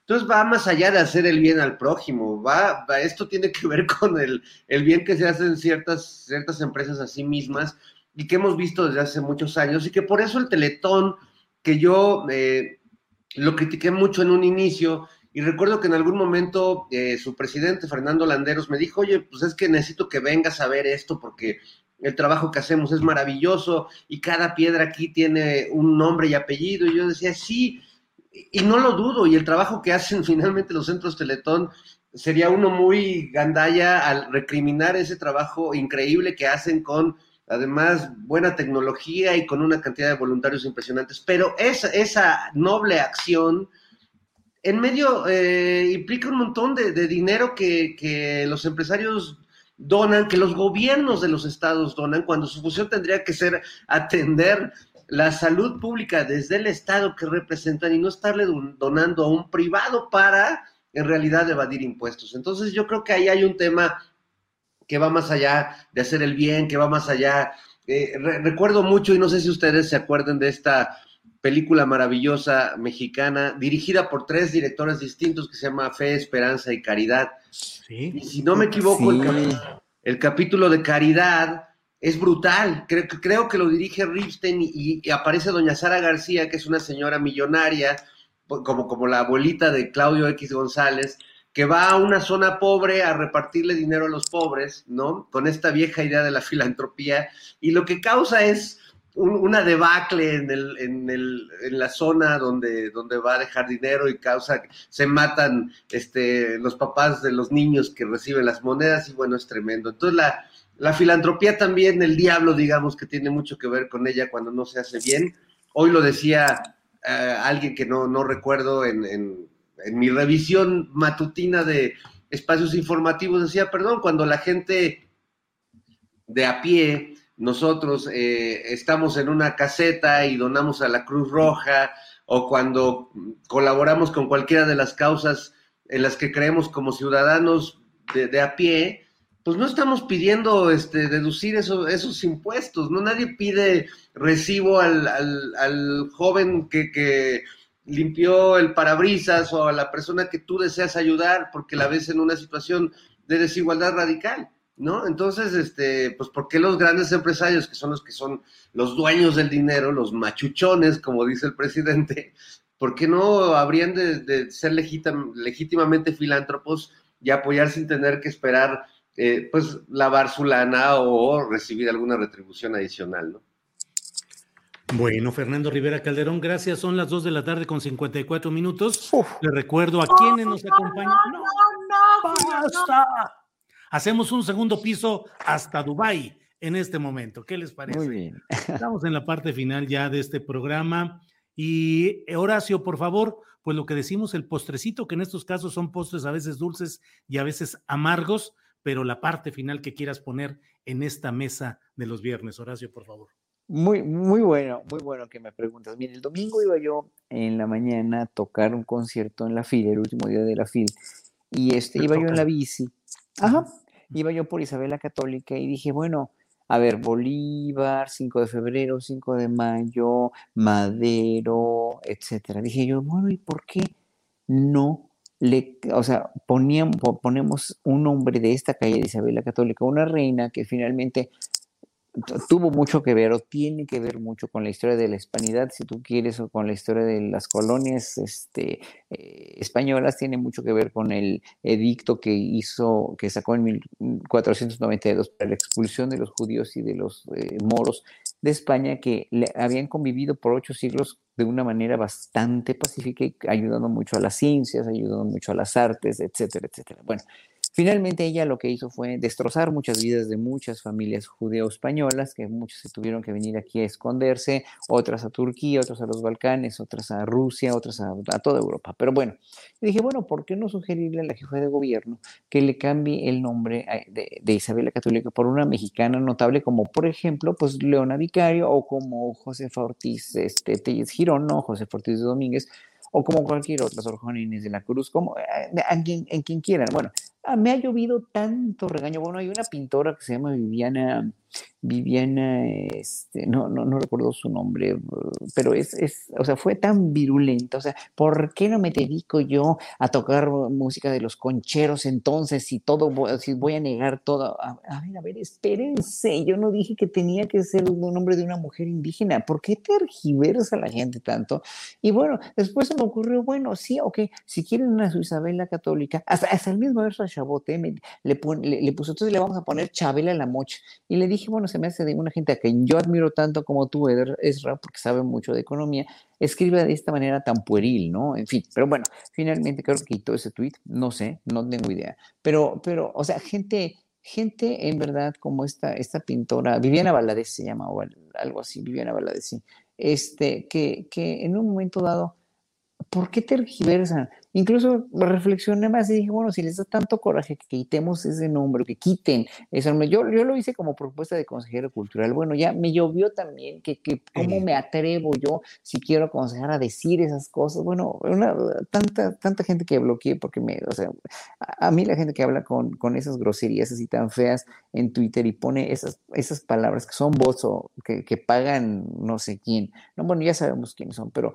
si son bots o no me vale gorro, yo los bloqueo porque no quiero o no quiero, este, no quiero leer esas ofensas tan grandes a mi persona o a cualquier otra persona, ¿no? Pero bueno, finalmente, sean de cualquier bando, ¿eh? Lo digo honestamente, pero pues finalmente dije yo, bueno, si quieren su calle con Isabel Católica, que dejen el tramo de la Álamos, que son nombres de, de, Soria, Segovia, etcétera, etcétera, Fernando, incluso hay una calle, una diagonal con nombre de Fernando, pues que dejen Isabel Católica en la Álamos, donde sí pertenece, no es una, no estamos rompiendo relaciones con España, ni, ni tenemos, ni, ni, es, ni es eh, mi fin hacerlo, pero finalmente podríamos en un momento dado cambiarle el nombre a, esa calle con un nombre más emblemático mexicano de alguna mujer. Pero les digo, bueno, me ha llovido. Ah, no, pero los invito a discutir, los invito a que me den argumentos y se callen la boca, ¿no? Y me dan estos argumentos que, que son de veras, o sea, que, que, que entonces ya no toques a Bach, porque bajas música europea, entonces dedícate a tocar música tradicional mexicana o dedícate a tocar música, de concheros además o de indios, ¿no? O sea, porque también desprecian mucho la música indígena, ¿no? Yo no, yo acabo de tocar música indígena como siempre toco en mis conciertos, ¿no? Aquí en Dubai. Pero bueno, así es y así, así está bien.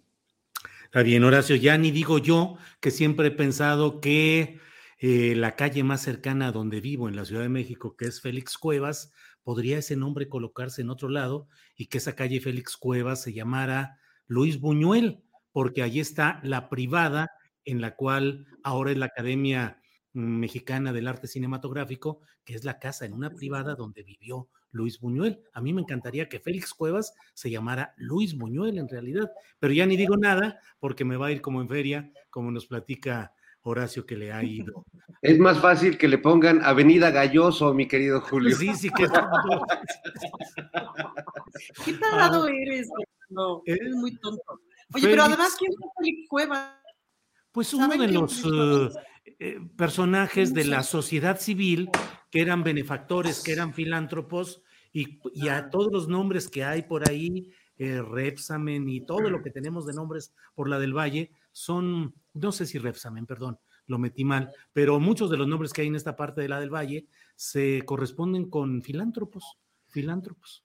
Filántropos que hay que decir también de muy dudosa reputación, porque pienso en otra calle de tu colonia, eh, don Pedro Romero de Terreros, que fue fundador del, del Nacional Monte de Piedad, y que bueno, don Pedro Romero de Terreros, perdón, él y su familia, sus hijos, que eran bastante gandallas, eran explotadores absolutos de, los trabajadores que tenían, de los campesinos, y por eso se les ocurrió la gran idea del Monte de Piedad, para mantenerlos este, agarrados este, de ahí, más allá de las tiendas de raya que había todavía en esos tiempos. Entonces, revisemos la historia de la filantropía en este país, porque además creo que es muy interesante ese tema. Perdón por, por meter el No, no, no, diario. Así es. Ya no metas ruido, Fernando, por favor, ya no metas ruido. Ana Francis, la, el postrecito, ya la parte final de tu participación, por favor. Bueno, un cacareo del que me siento muy orgullosa, que es que a partir de este lunes seré la presidenta de la Comisión de Igualdad de Género de la, de la Cámara de Bravo. Diputados. Muy bien. Bravo, bravo, bravo, bravo, bravo, bravo. Sospecho- Sospecho que soy la primera le- lesbiana que preside esta comisión. Eso me hace La sentir muy lesbiana. feliz, muy orgullosa y muy contenta. Y por otro lado, pues decirles que, bueno, mañana se presenta un show espléndido en el Teatro Valdivicio con Nora Huerta, que es la mujer más talentosa del planeta, este, en donde nos cantan unas canciones muy divertidas y en donde se echan unos chistazos y en fin, ojalá vayan porque además vamos a celebrar el cumpleaños de Nora y de Cecilia el día de mañana.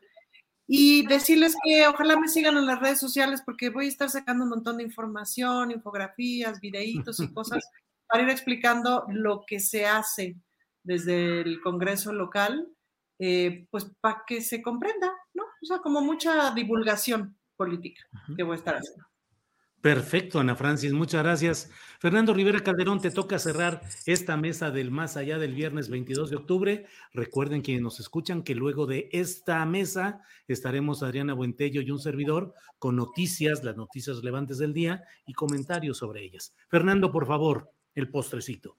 Bueno, pues me quedo con eh, tres, tres temas que pueden ser postrecito, aunque es un postrecito medio amargo, porque pienso por un lado en, en la princesa de Fosfoleón de Nuevo León, Mariana Exacto. Rodríguez, que nos ha regalado una estampa que evidentemente este, ya escribió una parodia muy, muy divertida, creo yo, para Operación Mamut, pero sale vestida de, de Cenicienta, o como le dice su príncipe, la Cinderela le dice, ¿qué pasa? ¿Estás bien? ¿Estás bien bañada, mi Cinderela? De veras contigo.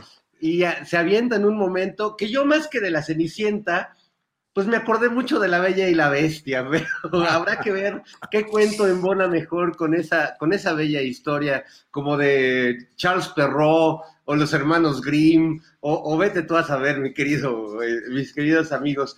Eh, y lo otro que me quedo es que esta semana también ha habido una, hemos visto a una derecha muy encendida, eh, desde el momento Margarita Zavala, ¿no? Que además convierte en un tema político, en un tema de género. Yo creo que eso es bien interesante y que Ana ahora eh, estará muy explorando ese, ese territorio pantanoso donde eh, se escudan en algo para eh, permitir que haya pues una insolencia política como que Margarita se suba a la tribuna con toda la cola que tiene, con la comprobación de- del narcogobierno gobierno de su marido y con todas las implicaciones que ella ha tenido eh, en, en sobornos y en cuestiones así.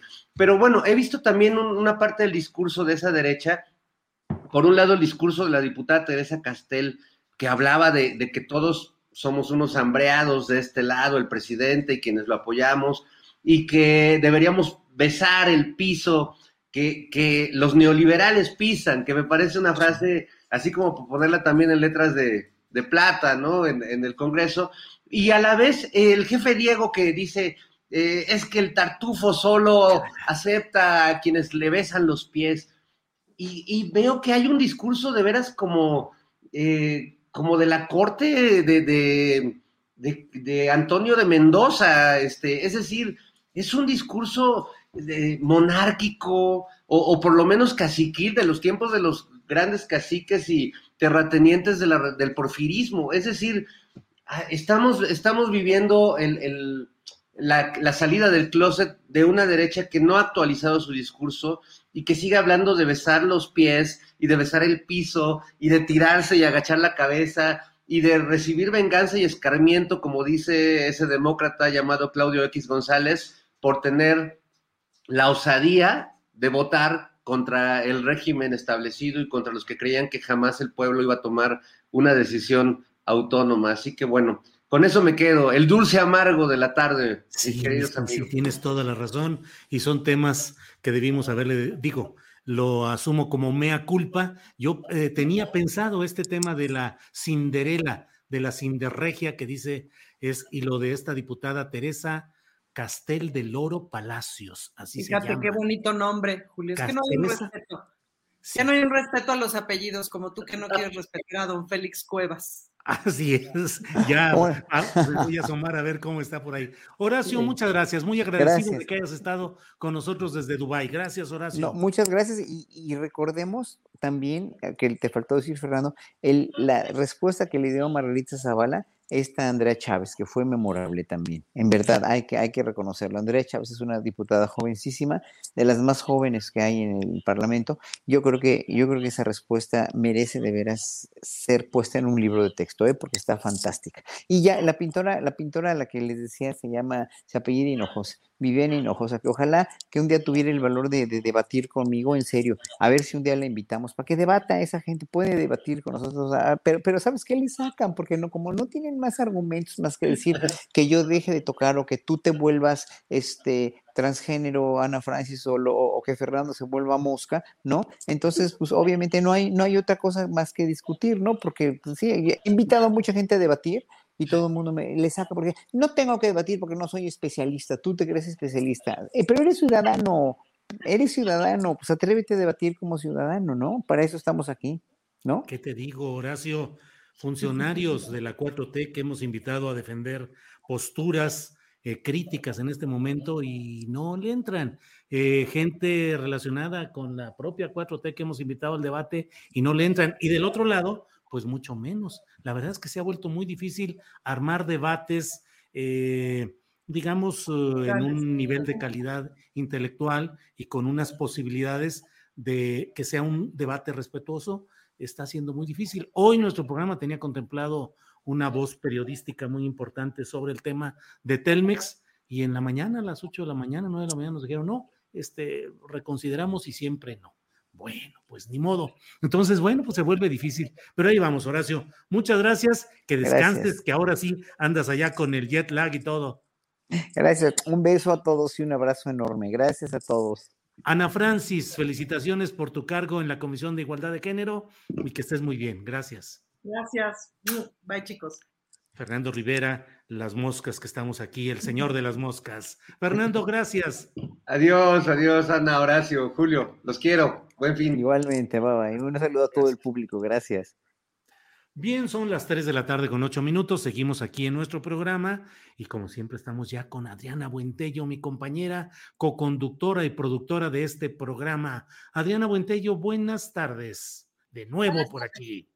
de nuevo ya ando por aquí, Julio, para ya cerrar este programa y esta semana, fíjate, Julio, que ya salió eh, un comunicado de la UNAM precisamente sobre las declaraciones que dio, pues no nada más el día de hoy el presidente López Obrador, sino también el día de ayer. La Universidad Nacional Autónoma de México señala en este comunicado que ha sido siempre respetuosa de las distintas ideologías, corrientes de pensamiento, posiciones políticas y opiniones expresadas por integrantes de su comunidad de sus egresados o por cualquier persona. Todas estas manifestaciones son parte de las libertades y del espíritu crítico que se cultiva en los espacios universitarios y que tienen soporte en la autonomía y la democracia. También en este comunicado que la UNAM emitió hace unos minutos, eh, dice que gracias a esto la universidad sirve a la nación con un compromiso social en permanente transformación. Así ha ocurrido durante años con millones de profesionistas formados con responsabilidad social mediante planes y programas de estudio que son actualizados por órganos colegiados internos, en donde convergen y se enriquecen la pluralidad de voces y la diversidad ideológica. También señala que el compromiso y la solidaridad históricos de la Universidad Nacional con la nación son incuestionables, mientras muestras recientes eh, son los sismos de septiembre de 2017, donde brindó apoyos y asesorías a gobiernos y población en prácticamente todos los ámbitos, así como la colaboración de expertos en diversos campos a lo largo de la crisis sanitaria que hemos padecido. Y finalmente dice que en la universidad se privilegia siempre la libertad de cátedra, una de eh, nuestras mayores fortalezas, señala, para formar ciudadanos íntegros de pensamiento independiente, sin ideologías impuestas y comprometidos con la búsqueda de un país más justo, libre y con menor eh, desigualdad. Así es, y así ha servido a México la Universidad de la Nación. Ese es el comunicado, Julio, que hoy emite la UNAM y pues también en conferencia de prensa la jefa de gobierno Claudia Sheinbaum emitió este, esta crítica también al respecto de la UNAM. Espero que el audio se escuche bien porque tuvimos, tuve algún problemita ahí con la computadora y tuve que grabarlo de, otra manera. Este, si no, si, es, si resulta un poco molesto, les leo sus declaraciones, pero vamos a ver si podemos escucharlo porque es importante. Sí, yo creo que hablar de la UNAM, pues son 300 mil estudiantes, profesores, eh, directivos, etcétera yo lo he dicho en muchas ocasiones en diversos foros.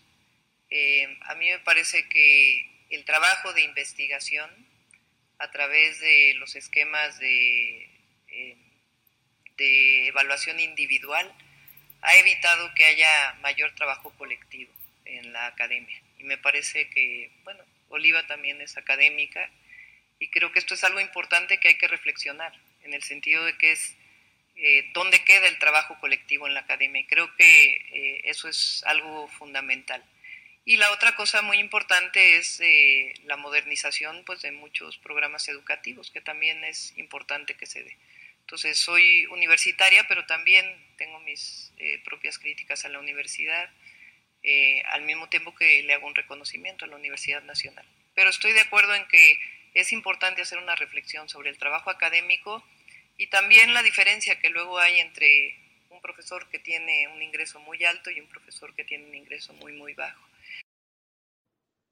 ¿Cómo ves, Julio, estas eh, declaraciones de la jefa de gobierno que van muy eh, en sintonía con las del presidente López Obrador? Eh, sin duda también pues agradece pues la pues a la UNAM, ¿no? Y, creo que pues es interesante el, que hoy también le hayan preguntado a la jefa de gobierno, Julio. Sí, fíjate que respecto al comunicado de la UNAM, pues es una serie de consideraciones en lo general que son válidas y que son plausibles y pueden compartirse. Desde mi punto de vista, solo le faltaron algunas palabras que debieron ir al inicio de ese comunicado que debería haber dicho al principio, según mi punto de vista, en relación con las recientes declaraciones del presidente de la República, dos puntos, y decir todo lo demás porque si no, pues queda solamente como una eh, declaración de principios, que siempre las declaraciones de principios suelen ser eh, no tan fácilmente rebatibles, en lo general, pues son principios generales muy válidos, ayudar al progreso de la nación, mantener la pluralidad. Sí, sí, todo está muy bien, pero esto se produce en relación con un contexto que este comunicado de la UNAM está eludiendo que son las palabras concretas del presidente de la República. Entiendo que buscan con una pretendida diplomacia no confrontar o no, no personalizar, pero yo creo que la apertura a un debate es importante y creo que ese comunicado debió haber dicho claramente en relación con las recientes declaraciones del presidente de la República, dos puntos y luego ya todo. Y por otra parte, pues la verdad es que Claudia Sheinbaum tiene que moverse con la mayor habilidad posible porque ella es una universitaria, ella es una investigadora con licencia de la UNAM. Es decir, cuando termine su vida política, que puede ser terminando este gobierno o puede tener todavía una extensión mayor, que no sabemos cuánto podría durar, pero cuando ella terminara tendría que regresar o podría regresar a su cubículo de investigadora de la UNAM. Entonces, bueno, me parece que a fin de cuentas todo esto abre el espacio para un debate necesario sobre cómo se mueve el interés público y el dinero público en las universidades públicas. No es un asunto solamente de una ocurrencia o de una circunstancia coyuntural, es cómo se usa el dinero público en una institución pública como son las universidades públicas, más allá de la libertad de cátedra, que es otro tema irrefutable, irrebatible, la libertad de cátedra, la autonomía en el diseño de sus planes y sus proyectos, de acuerdo, pero hay que revisar todo en concreto. Así lo veo, Adriana. Pues Julio, muchos niveles dentro de la UNAM, pues evidentemente pues hay grupos de poder, también está la parte pues, más, más directa, incluso con el, propio estudiantado, que es el, los maestros, ¿no? Y también, como lo decía la persona que, entrevistaste, así que pues es un tema muy, muy complejo con diferentes aristas.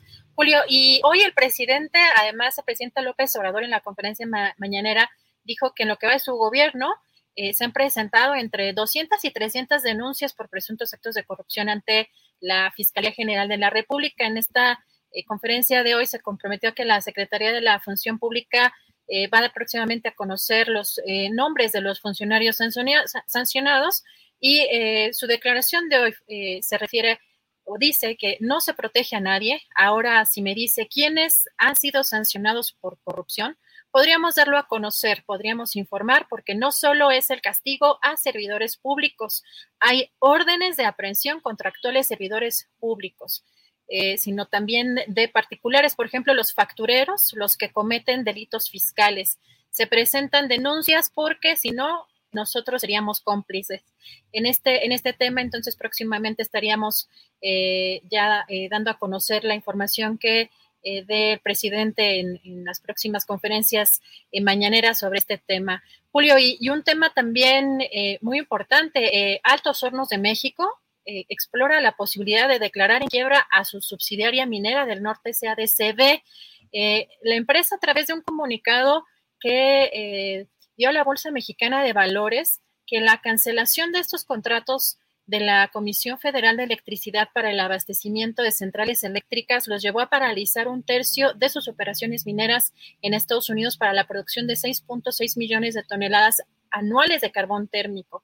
Esto eh, también anunció en el comunicado, Julio, implica la pérdida de 4.000 empleos directos. Ahora, el tema eh, interesante aquí, Julio, es saber por qué AMSA no, en este comunicado no dio a conocer pues cuáles serían las consecuencias de este proceso de quiebra, porque hay que, hay que recordar que tiene un proceso todavía eh, reparatorio, un acuerdo reparatorio con eh, petróleos mexicanos para pagar 216 millones 664 mil dólares para evitar eh, que avancen los procesos eh, penales en su contra. Así que para tener esto también, Julio, en la, en la agenda y en la mira en los, en los próximos días.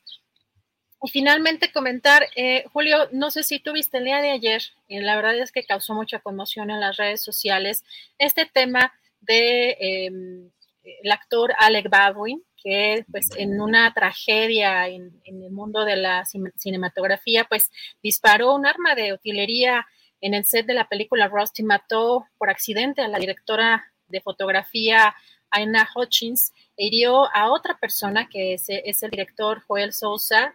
Ellos filmaban una escena en el rancho Bonanza Creek en, Nuevo México. Hoy en la mañana vimos estos tweets que la verdad eh, resultan pues sí muy em, conmovedores, Julio, porque pues evidentemente estamos hablando de una situación eh, pues trágica y en, este, en estos dos tweets, en este primero, Alec Baldwin dice, no hay palabras para transmitir mi conmoción y tristeza por el trágico accidente que cobró la vida de Haina Hutchins, esposa, madre y colega nuestra, profundamente admirada. Estoy cooperando plenamente con esta investigación policial para abordar eh, cómo ocurrió esta tragedia.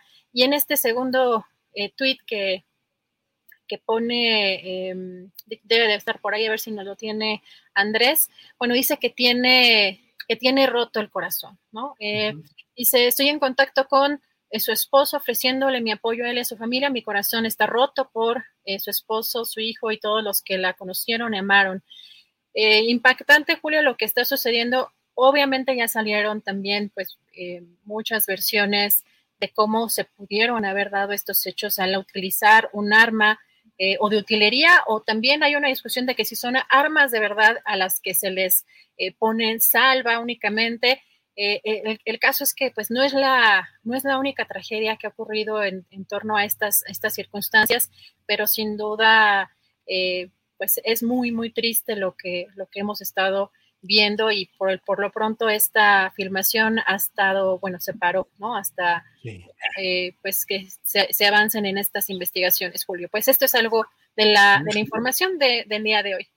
Sí, ha sido muy impactante todo lo sucedido con este actor Alec Baldwin, eh, entre otros uh, temas porque eh, pues verlo conmovido y verlo agobiado, terriblemente agobiado por lo que acababa de suceder, y luego, bueno, también las preguntas, digamos, forenses o policíacas de exactamente cómo sucedieron las cosas.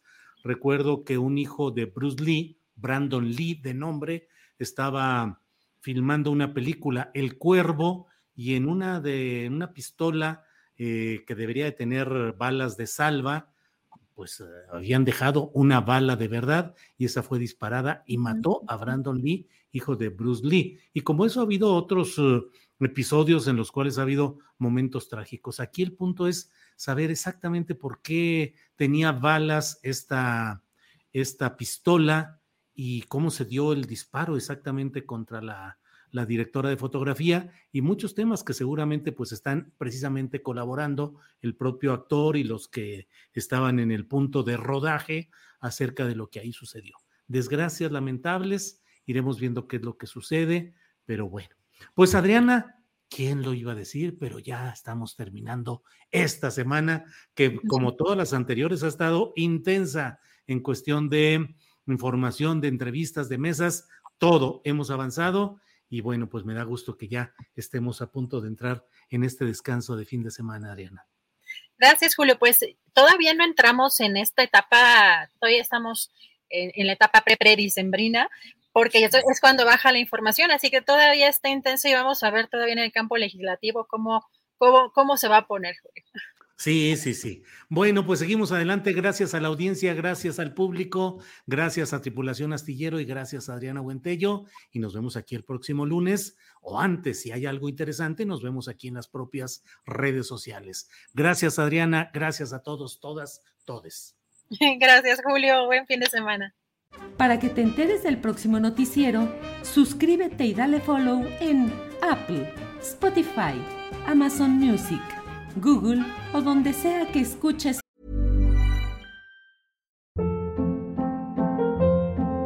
Hold up. What was that? Boring. No flavor. That was as bad as those leftovers you ate all week. Kiki Palmer here, and it's time to say hello to something fresh and guilt-free. Hello Fresh. Jazz up dinner with pecan-crusted chicken or garlic butter shrimp scampi. Now that's music to my mouth. Hello Fresh. Let's get this dinner party started. Discover all the delicious possibilities at HelloFresh.com.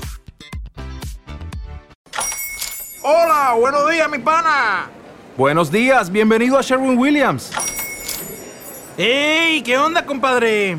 ¿Qué onda? Ya tengo lista la pintura que ordenaste en el ProPlus app. Con más de 6.000 representantes en nuestras tiendas listos para atenderte en tu idioma y beneficios para contratistas que encontrarás en aliadopro.com. En Sherwin Williams somos el aliado del PRO.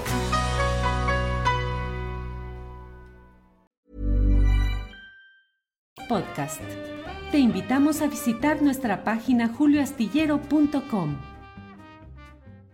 Para que te enteres del próximo noticiero, suscríbete y dale follow en Apple, Spotify, Amazon Music, Google o donde sea que escuches podcast. Te invitamos a visitar nuestra página julioastillero.com.